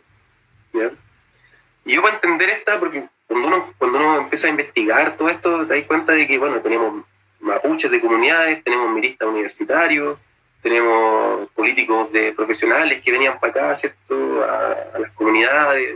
Entonces, hay una serie de actores que convergen ahí y se da vida a este proceso de las corridas de cerco y las ocupaciones de fondo. Pero, por ejemplo, uno lee los testimonios de estos jóvenes mapuches que se sumaron al MIRO, al MCR después, posteriormente. Uno cuando lee sus palabras, ellos finalmente compartían más de una identidad. Ellos, si bien mm. siempre la cuestión histórica de sus ancestros, de sus viejos, de sus abuelos, de su... no desconocían jamás la identidad mapuche. Ellos se reconocían como mapuche previamente tal y la movilización que estaban haciendo era en pos de mejorar la condición eh, material precaria, ¿cierto? estructuralmente precarizada de la sociedad mapuche. Estaban muy claros con eso. Y por eso también parte de los viejos, digamos, de las comunidades no querían mezclarse tampoco con partidos políticos, porque habían tenido la experiencia paternalista de los partidos políticos en donde iban y les decían qué hacer, digamos. Iban con la pauta. Mire, ustedes digan esto, hagan esto y sean así. Entonces, Florencia Malon, por ejemplo, ella plantea de que los miristas llegaron de una forma diferente. Los miristas llegaron, si bien también con la lógica occidental, civilizatoria, progresista del proyecto socialista, también fueron más sensibles a escuchar cuáles eran las demandas y las problemáticas de ellos mismos. Entonces la problemática era la tierra, la posesión de la tierra. Pero la tierra también era una problemática para el campesino chileno o no mapuche, ¿no? Lo era también. En los, eh, en los, ¿cómo se llaman? Los fondos gran parte de la población mapuche se articulaba laboralmente al fondo. ¿Cierto? Este complejo fondo-comunidad. ¿cierto? La comunidad otorgaba mano de obra a este fondo. ¿cierto? Y en ese fondo, ¿cierto? ellos también se vivía o se experienciaba en la cotidianidad una identidad campesina o de inquilino, por ejemplo. Ah. Ahí la especificidad mapuche dentro de la, estructura de entender este modelo hacendal no estaba, no había cabida para eso. Entonces, había una identidad compartida y una identidad campesina compartida, en donde, bueno, los mapuches no tenemos tierra, el chileno pobre que llegó colono tampoco tiene tierra, bueno, tenemos más en común de lo que pensamos. Entonces, aquí se dio también un crisol, estas instancias también fueron instancias de sociabilización y de establecimiento de redes y lazos entre los diferentes actores del campo, chilenos no chilenos. ¿ya?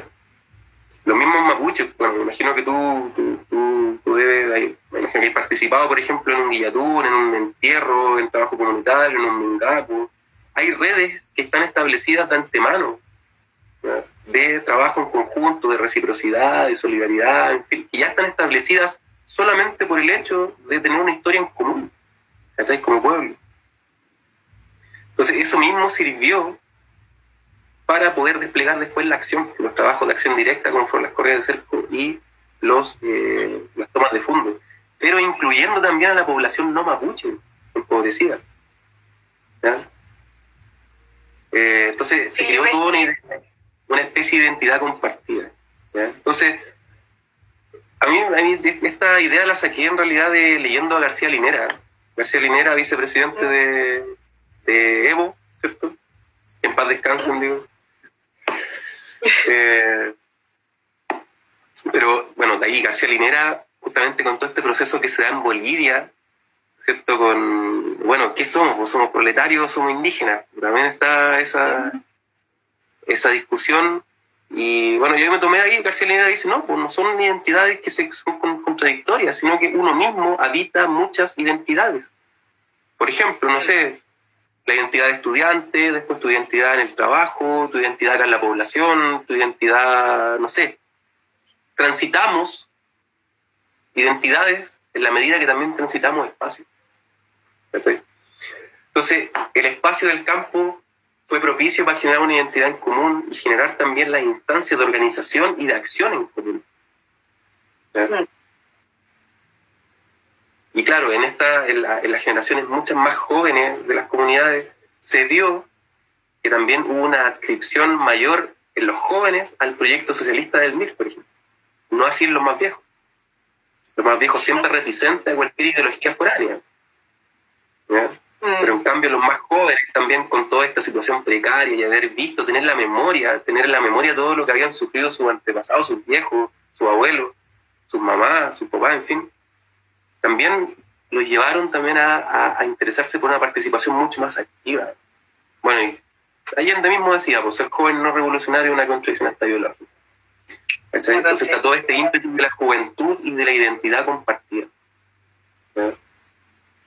Entonces ahí se da el paso de comenzar a expandir todo este movimiento acá en la Araucanía. Bueno, viene todo el.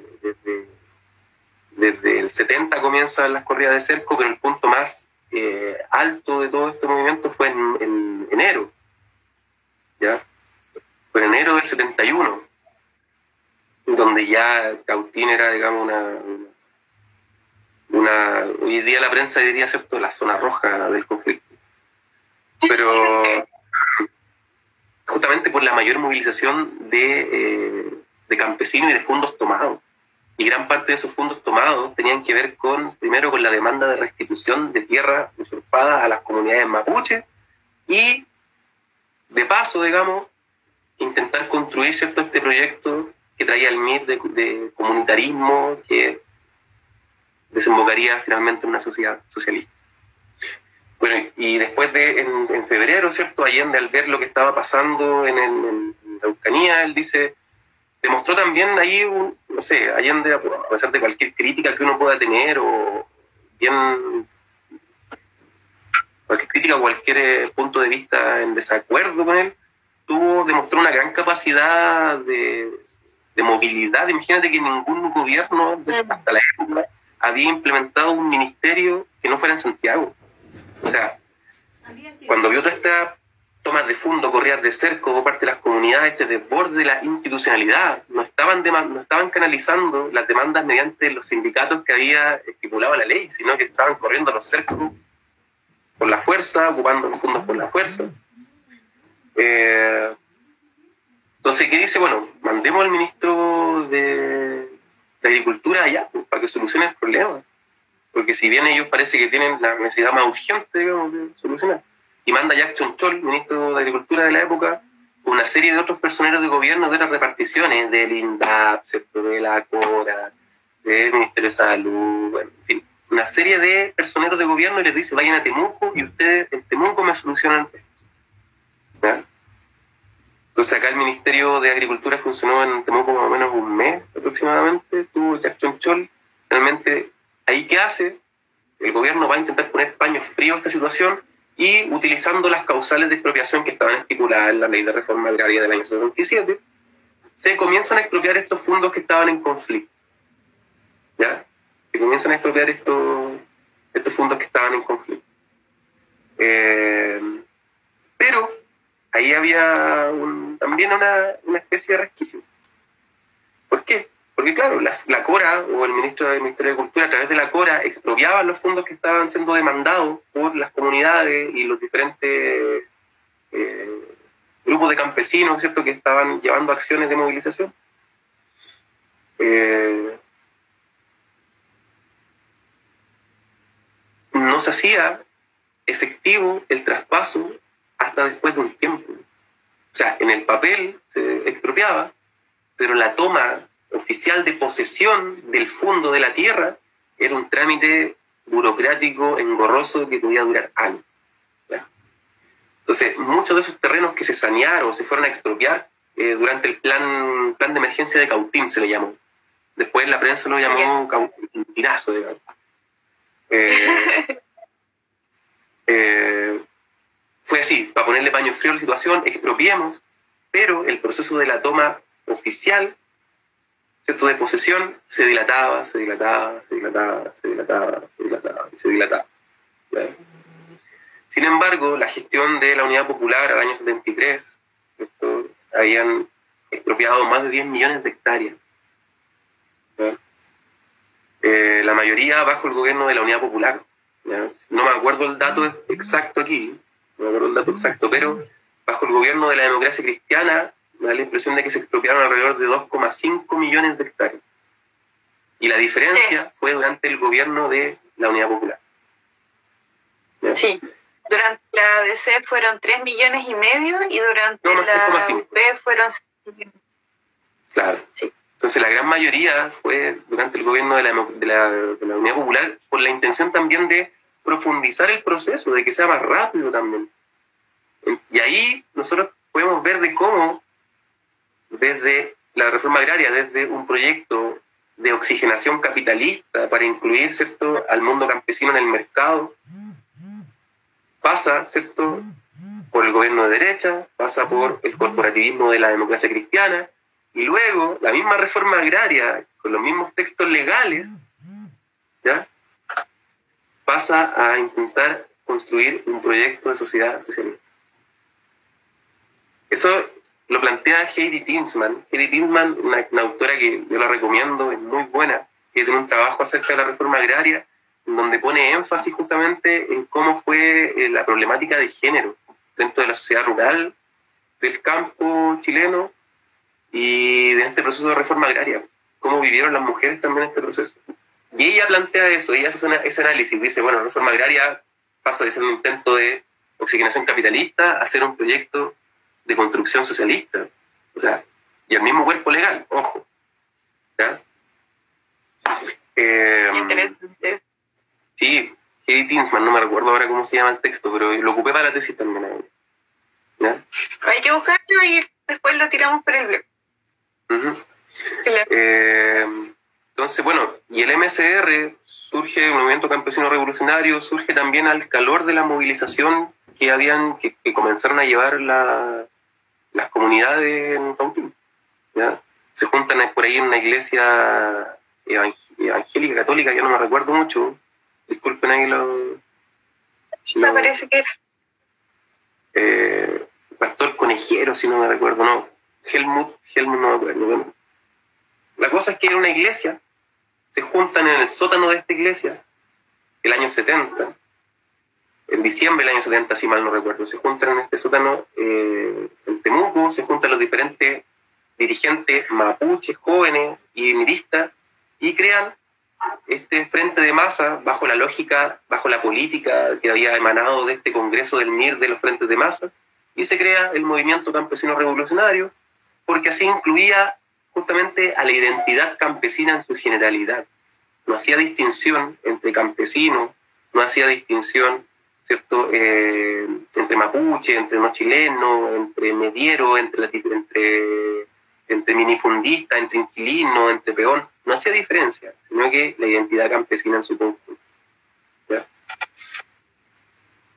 Bueno, y estos finalmente son los que después asesoran a todas las comunidades que quieren entrar eh, a la acción para recuperar los, los, terrenos que estaban robados desde su título de Mercedes. Mm. Hay una pregunta que hace Anomia, que ella creo que estamos como... Dice, ¿cuáles eran las alianzas políticas y electorales con la UP, sus partidos como el PC, el PS o el MIR? Ahí como te comentaba hace un rato, pues, el MIR dijo que no iba a establecer ningún tipo de trabajo electoral a favor de la Unidad Popular porque ellos creían poco probable el triunfo y además eh, que si ganaba lo más probable es que viniera un golpe militar. Eh,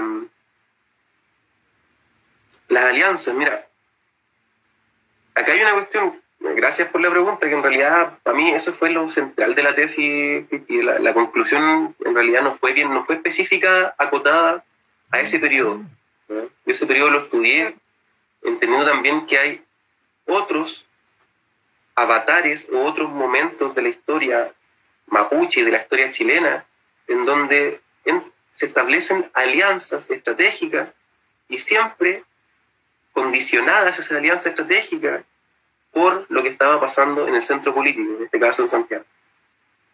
Cuando nosotros, por ejemplo, hacemos un análisis o nos vamos al siglo XIX, inicio del siglo XIX, ¿qué estaba pasando? La guerra de independencia, todas estas ideas de la ilustración, vienen acá América Latina, ¿cierto? Para crear sociedades o, repúblicas independientes, ¿cierto? Bajo esta lógica liberal de la separación de los poderes del Estado, la construcción de un aparato público, la necesidad de una burocracia, en fin. tenemos todo eso, ¿cierto? esa guerra independentista que buscaban formar el proyecto republicano. Pero pensemos de que hasta ese momento, principio del siglo XIX, todavía se mantenían los circuitos comerciales en la frontera o en el territorio mapuche, pero además la cuestión más importante, aún se mantenía la soberanía política y territorial del pueblo mapuche. Mm. Aún, ¿cierto? Estas ideas que estaban recién en Santiago, en Concepción, discutiéndose, eh, no llegaban para ellos, no les afectaba, ellos seguían, el pueblo mapuche siguió articulándose y respetando, ¿cierto? Eh, los diferentes tratados que habían tenido con la corona española, Y últimamente, ¿cierto? En ese último periodo del siglo XVIII, eh, incluso tratando de lidiar ¿cierto? con las reformas borbónicas, con este intento que hicieron la corona española de revitalizar los circuitos comerciales en, América Latina y en el cual la frontera no estaba al margen, también era una importante ruta de circuito comercial. Pensemos la cantidad, la sociedad ganadera, pensemos que los mapuches aportaban a la economía regional de América Latina parte importante de ganado. Bueno, la cosa es que, aún manteniendo la soberanía política y territorial, vieron con ojos de desconfianza también este proyecto republicano que venía del Valle Central. Nosotros me, da la impresión de que mantuvo la lógica de, bueno, prefiero mantenerme aliado con los españoles, porque los españoles respetan mi soberanía territorial y política del Biobío hacia el sur, que con los chilenos, que nadie sabe de qué se trata eso. O sea, ni siquiera los chilenos, digamos, sino que la gente de Santiago. Es casi lo mismo, pero... Eh, entonces, en las guerras de independencia los mapuches optan por el bando realista, obviamente. ¿Por qué? Porque eso les garantizaba la permanencia de la soberanía política y territorial. Entonces nosotros entramos en alianza con los españoles, los realistas, para poder hacerle frente a esta gente del Valle Central, los criollos que quieren hacer un nuevo proyecto de sociedad, lo cual era como sospechoso. Entonces ahí se establece una alianza eh, con los realistas, ¿cierto? Mañil Bueno, por ejemplo, y ahí, lo que la, ahí se habla lo que en la historiografía eh, oficial o tradicional barroagana, por ejemplo, en el término de la guerra muerte, en donde ahí se plantea de cómo Freire y todos estos generales, Carreira y todos estos generales del país central eh, ven en la sociedad indígena, en la sociedad mapuche, un enemigo porque él estaba, estaba en alianza con los realistas. Entonces ahí tenemos un episodio de alianza estratégica con el fin de mantener soberanía política y territorial. Después, en un segundo momento, tenemos la década de 1850, siglo XIX aún. Tenemos un momento en donde todavía se estaba, estaba en disputa cuál iba a ser la tónica o cuál iba a ser el, el carácter de este nuevo proyecto republicano. Pensemos tú de que en ese tiempo no era izquierda-derecha, era conservador y liberales ambos con mm. dos formas diferentes de entender el proyecto republicano. Entonces, bueno, ahí hay harto, harto durante la década del 20, del 30 y del 40 en la historia de Chile, 1840 estoy hablando, y en 1850 nuevamente llega una coyuntura propiciada desde el centro político, en este caso de Santiago con Concepción. Más Santiago, Santiago como centro político. Entonces, tenemos las revoluciones. Pensemos de que el alzamiento, algunos llaman alzamiento, motín, guerra civil, hay distintos títulos que no, no, creo, no creo que sea el caso de discutir ahora. Pero en 1851 la frontera y los, y los federalistas o los liberales, la gente que estaba más eh, eh, afín con ideas liberales, más cercana a un proyecto de federalismo, justamente eran la gente que estaba en Concepción, que habían convivido históricamente en la frontera con los actores de la sociedad mapuche, ¿ya? Y los vieron también ahí como eh, potenciales aliados en contra del gobierno conservador de Manuel Montt. Entonces ahí, nuevamente, una parte importante de la población mapuche, que hasta el momento todavía se mantenía soberana política y, territorialmente, eh, nuevamente entra en alianza con un sector de este de los chilenos, de los, los, incipientes chilenos, digamos, porque en ese tiempo todavía no se tenía mucha noción de lo que era, qué lo que era ser chileno. Todavía yo tampoco creo que tengan mucha noción la gente de qué es lo que es ser chileno. Pero en este segundo momento, los mapuches entran en la, alianza con los federalistas de Concepción. El representante ahí era José María de la Cruz, militar, que había incluso eh, sido candidato presidencial en la elección que había llevado a Montt, pero perdió. Entonces se alza la frontera en contra del centro diciendo de que nosotros no queremos un proyecto conservador que se base en la idea de portales, de seguir eh, siendo ¿cierto? Eh, un país en donde la economía sea eh, principalmente los comerciantes, los mercanchifles, ¿cierto? Nosotros queremos un desarrollo como lo planteaban los liberales de la década de 1820, un desarrollo regional territorial a partir de asambleas locales territoriales que representen a los territorios en una asamblea nacional. Vale decir, un proyecto más cercano al federalismo en donde tuviesen voces los actores regionales. Incluso uno se va más atrás, Cristi, uno se va al periodo de la colonia, 1600, 1700, uno encuentra vestigios de cabildos ciudadanos en donde ellos, ellos podían eh, estipular cuáles iban a ser los lineamientos económicos y políticos de su territorio.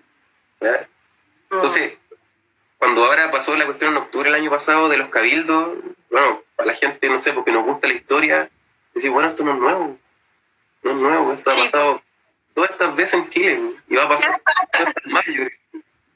Y en ese momento, y en ese momento también se, apeló en, el levantamiento de 1851 a disputarle ese proyecto político al centro, decir, bueno, Chile no es Santiago solamente. En ese tiempo Chile era de Concepción a Copiapó, digamos. 1850, eso era Chile, Concepción, Copiapó. Eran los márgenes. Entonces, ahí nuevamente, Daniel Bueno, ¿cierto? Y otra serie de parcialidades mapuche entran en alianza con los liberales también para hacerle frente al gobierno central.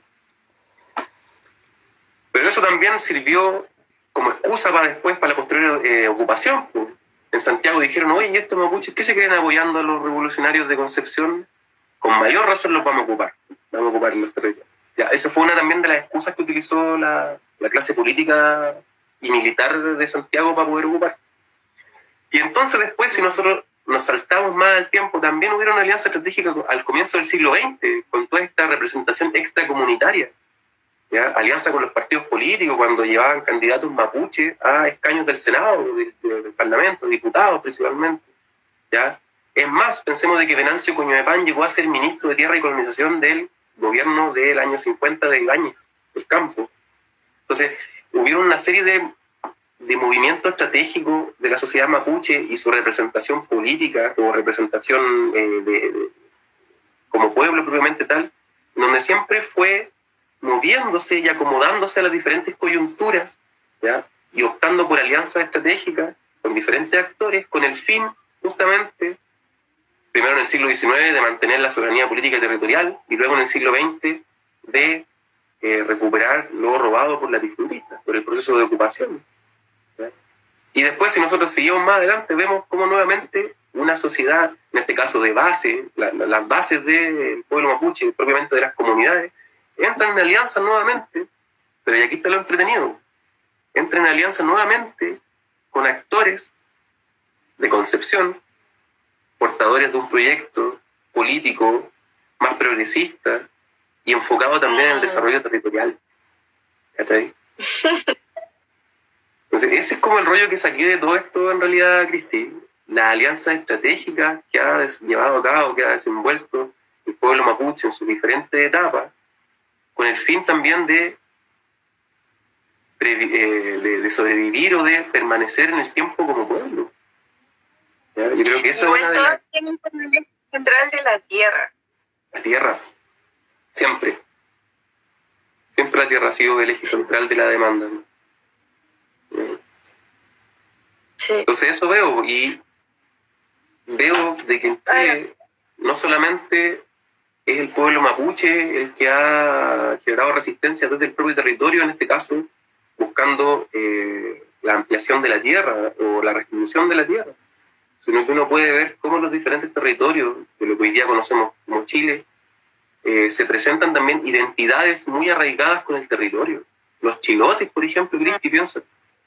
Yo te aseguro que si los chilotes tuvieran, un regimiento, hace rato serían la República Independiente de Chiloé. Entonces, así hay diferentes identidades territoriales, ¿ya? están los patagones, están, no sé, los diferentes pueblos, eh, pueblos Los patagones tienen un himno, una bandera. ¿Cachai? Los Rapanui, ¿cachai? Mapuche, los Aymara, los, no sé, los... Ay, quieren chilenos. Los mismos Valles Central tienen otra idiosincrasia. yo creo que lo único que nosotros tenemos en común, los habitantes de Chile, es justamente el lenguaje, que se yo, la autoridad central, que se yo. Pero si uno se pone a ahondar hasta en el vocabulario, hasta en el lenguaje, nos diferenciamos muchas veces muy drásticamente, nos diferenciamos bastante culturalmente y hasta de proyección política. Mm. La geografía, nosotros, por ejemplo, acá en el sur, nosotros disponemos de una cantidad de recursos. Tenemos, no sé, la industria del salmón, la industria forestal, tenemos una, serie de industrias. Pero aquí la industria pesquera o la industria salmonera no paga impuestos acá en la región, por ejemplo. Va a pagarlo a Sanjata, a Santiago. Entonces, y así pasa con las mineras en el norte también. ¿ya? Y así se van generando diferentes resistencias a lo largo del territorio que finalmente nos está diciendo, oye, acá no existe un solo Chile, existen muchos Chiles dentro de ese gran Chile, ¿ya? que finalmente se mantienen pegados a este proyecto unitario nacional, una lógica colonialista, pues pensemos de cómo se configura el territorio, ¿cachai? Después de la ocupación de la Araucanía o del Gualmapu, se van para el norte, fogueados justamente después de haberle hecho la guerra a los mapuches, ya tienen experiencia bélica, experiencia militar, y se van al norte a pelear con los peruanos y con los bolivianos, ¿cachai? Y a chilenizar esas tierras también. Entonces, eh, y lo que pasó el año pasado, lo que está pasando ahora, ahora está como en pausa con todo esto de la, de la pandemia, pero cuando uno veía los cabildos, por ejemplo, el año pasado que se comenzaban a hacer espontáneamente, bueno, ahí tiene una base territorial importante. Discutamos las problemáticas que nosotros tenemos acá en nuestro territorio. Yo te aseguro que fue así la mayoría de los debates en todas las poblaciones, en la junta de vecinos, los bandejones que se juntaba la gente en la sede, en, no sé.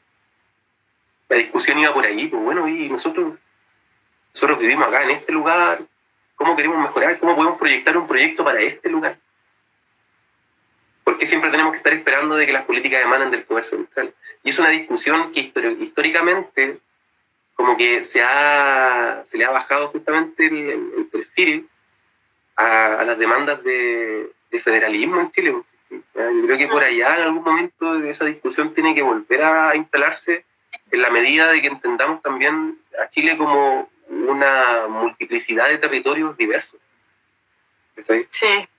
Y también incluso si uno quiere ver desde un punto de vista economicista, esos mismos territorios tienen potenciales económicos diferentes uno del otro. De hecho, ese fue, ese fue el criterio con el cual se, se, estipuló la regionalización en Chile. Incluso antes, las provincias con la Corfo también se enfocaba en, una, en un desarrollo económico del territorio, pero enfocado aquí a ganancias del poder central, de los mercaderes de Santiago.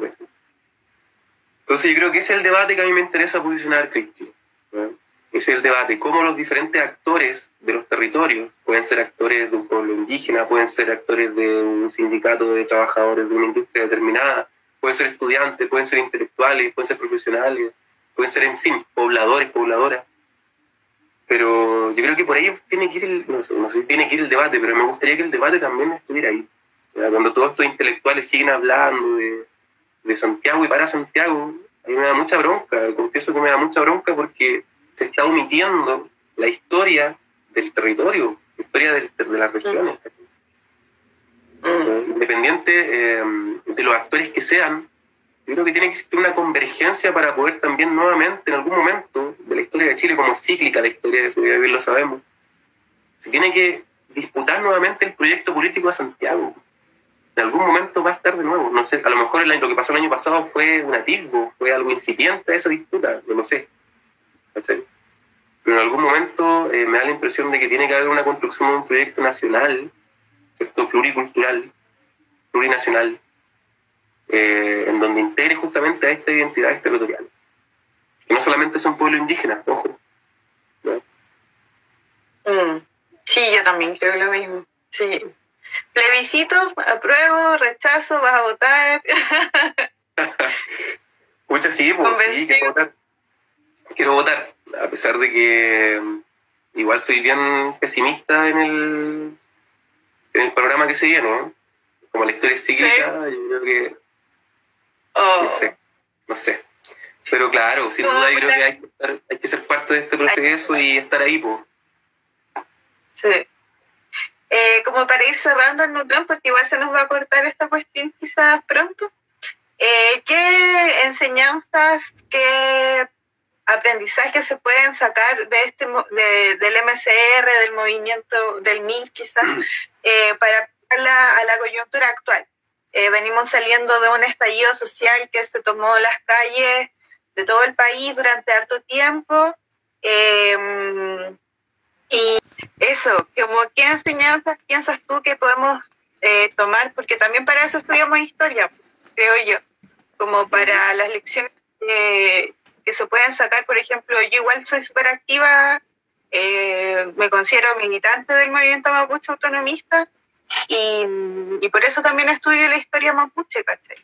Entonces, ¿qué lecciones crees tú que se pueden tomar desde el pueblo mapuche, pero también desde el pueblo chileno eh, para lo que se viene y en general para la vida, porque yo creo que la organización uno no la tiene que abandonar jamás. ¿cachai? Entonces, de esta época, de, de quizás las lecciones de, de, los viejitos que recorrían los campos, que, que, corrían los cercos, que se organizaban en el MIR, en el MCR, a los sindicatos claro. campesinos. Mira, hay una crítica que ellos mismos se hacen, una autocrítica. Hay una serie de textos, por ejemplo, mira, veamos. Eh, por ejemplo, ese mismo libro de memorias que hace, que hace Carvajal, ahí entrevista a algunos miristas, o por ejemplo este texto, que yo también lo recomiendo mucho. ¿Ya? Yeah. Memorias de la campesina, Julián Bastías. Ah, ya. ¿Ya? Eso Aquí Julián Bastías, bueno, ¿cómo? ¿Eso estará en la red online? Mm, no lo sé, no lo sé, yeah. la verdad. No lo sé. La cosa es que los miristas, tanto Julián Bastías como otros, ellos eh, plantean una autocrítica, dicen, el error que nosotros cometimos, las palabras de ellos, Mm. fue no reconocer a los mapuches en su especificidad. ¿Qué quiere decir eso? Que para ellos, en, esta, en este dogma, en este prisma marxista, castro guevarista, todoloísta, ¿cierto? No entendían la especificidad del pueblo mapuche, su propia historicidad y su capacidad de agencia. ¿cachai? Ellos entendían como un actor precarizado y muy propicio también para el para de, como, como un elemento detonante. ¿cachai? Una lectura de clase más que una lectura como pueblo. Entonces yo creo que una de, esas, una de las lecciones que les dejó a ellos mismos y que también nos sirve a nosotros, ¿cierto? En, en una proyección política, es justamente no dejarnos permear por lecturas, ¿cierto? Eh, por lecturas foráneas, ¿eh? para entender una realidad local. Eh, dentro de todos estos tratados ¿cierto? de teoría política, siempre se invisibilizó al indígena en América Latina en general. Lo mismo pasó en África, cuando venían las luchas de, independencia también. Pero lo que pasó acá más puntualmente tiene que ver eso, con que no se hizo una lectura adecuada para entender la raíz del conflicto con una raíz específica mapuche, que responde a la historia y al proceso de despojo que sufrió un pueblo determinado. Entonces, a eso yo creo que tiene que ver, con no hacer una lectura demasiado, eh, a ver cómo plantearlo, demasiado alejada de la realidad. Muchas veces no hay que recurrir a teorías foráneas para poder entender problemáticas locales. Mm. Eso es como una de las autocríticas que se hacen ellos. ¿ya? De ver a todos como pobre o rico, como campesino, como, no sé, campesinos patrones, ¿cachai? Ver puras dicotomías. De hecho, nuestro pensamiento occidental, en base a la, cuestión judeo-cristiana, es así, pues. Dios, Mm. diablo, hombre, mujer, ¿cachai? No complementos, sino que, ¿cierto? Eh, elementos que eh, se contraponen, son eh, casi antagónicos, ¿cachai? Mm. Entonces, eso, yo creo que por una parte esa enseñanza nos puede dejar el, el hecho de, de hacer esta lectura con otro ojo. Y lo otro tiene que ver también eso, con entender de que muchas de las luchas que se han presentado a lo largo de la historia de Chile tienen un eh, tienen una raíz o un núcleo, un escenario en el territorio. Mm. El territorio. Y justamente con proyección para ese mismo territorio.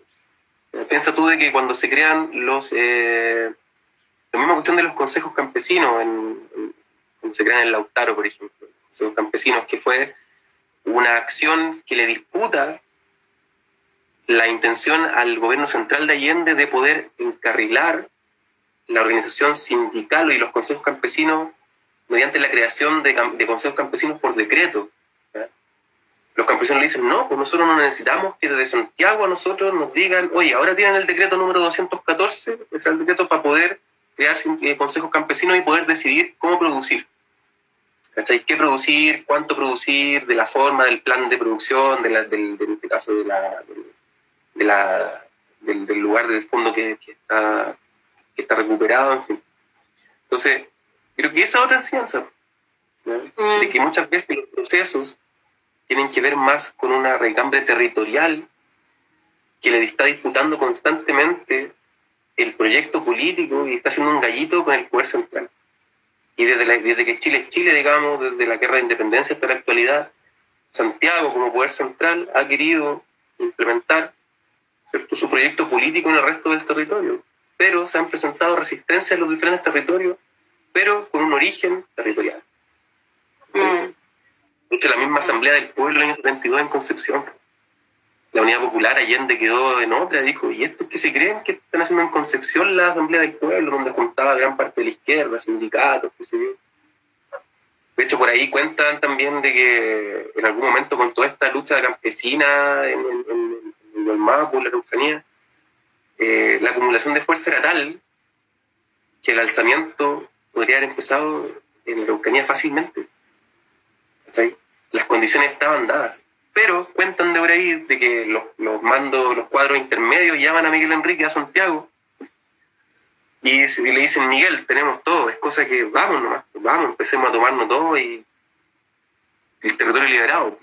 El campo de Cautín era territorio liberado y tomado por los campesinos movilizados. Pero ¿qué le dice Miguel Enrique? No. Cualquier intento o atisbo de revolución tiene que nacer de Santiago.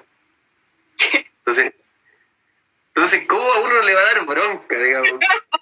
Hasta esta misma gente que se hacían tan progresistas, tan, ¿cierto?, eh, eh, sensibles con la gente. Obviamente yo no estoy quiero dejar en claro que yo no estoy mirando en menos el trabajo político de esta gente que en su momento fue fundamental para el desarrollo de, de, diferentes actores populares. Sin embargo, esta lógica centralista ha quedado en el ADN de la clase política chilena y la institucionalidad.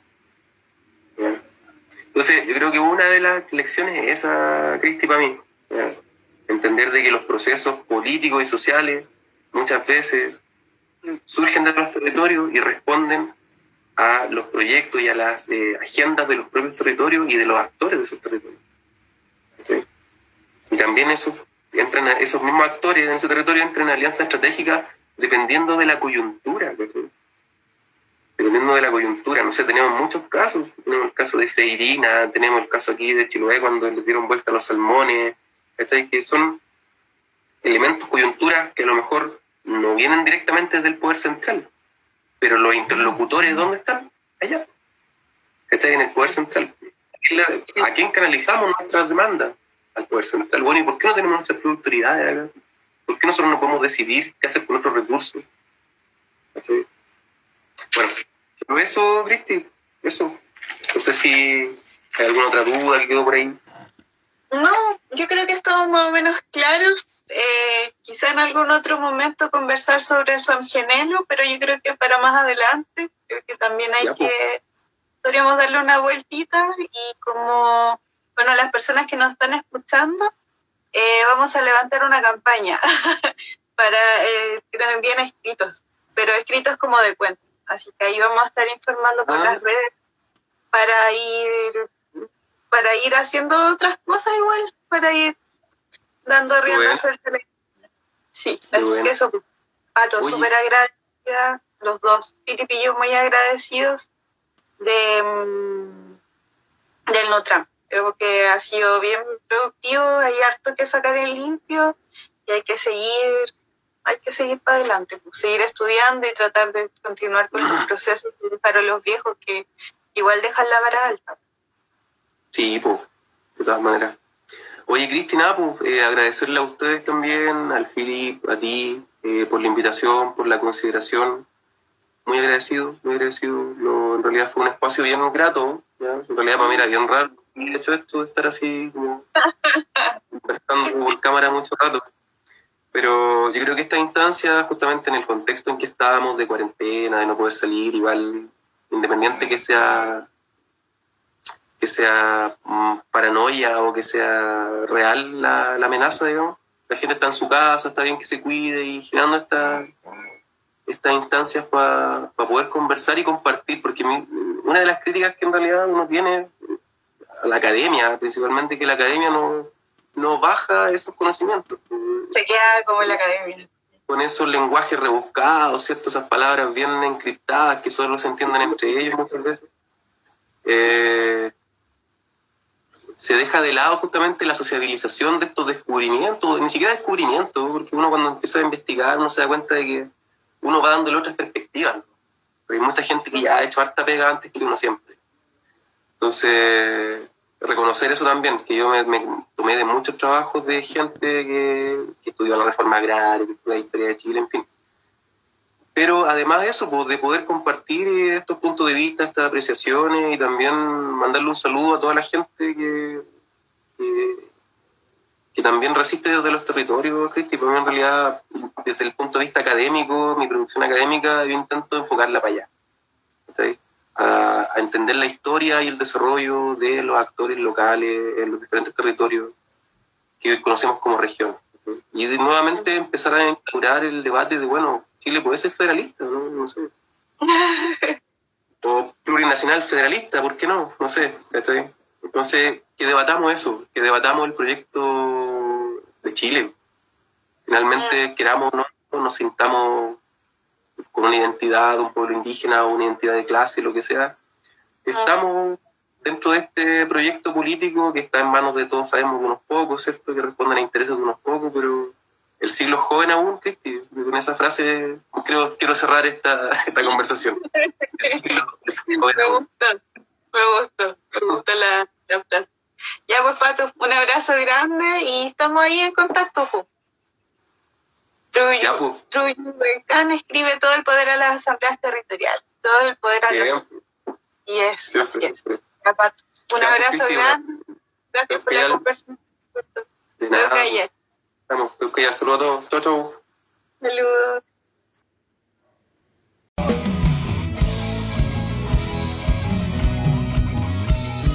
Esto fue La Hora de Nutram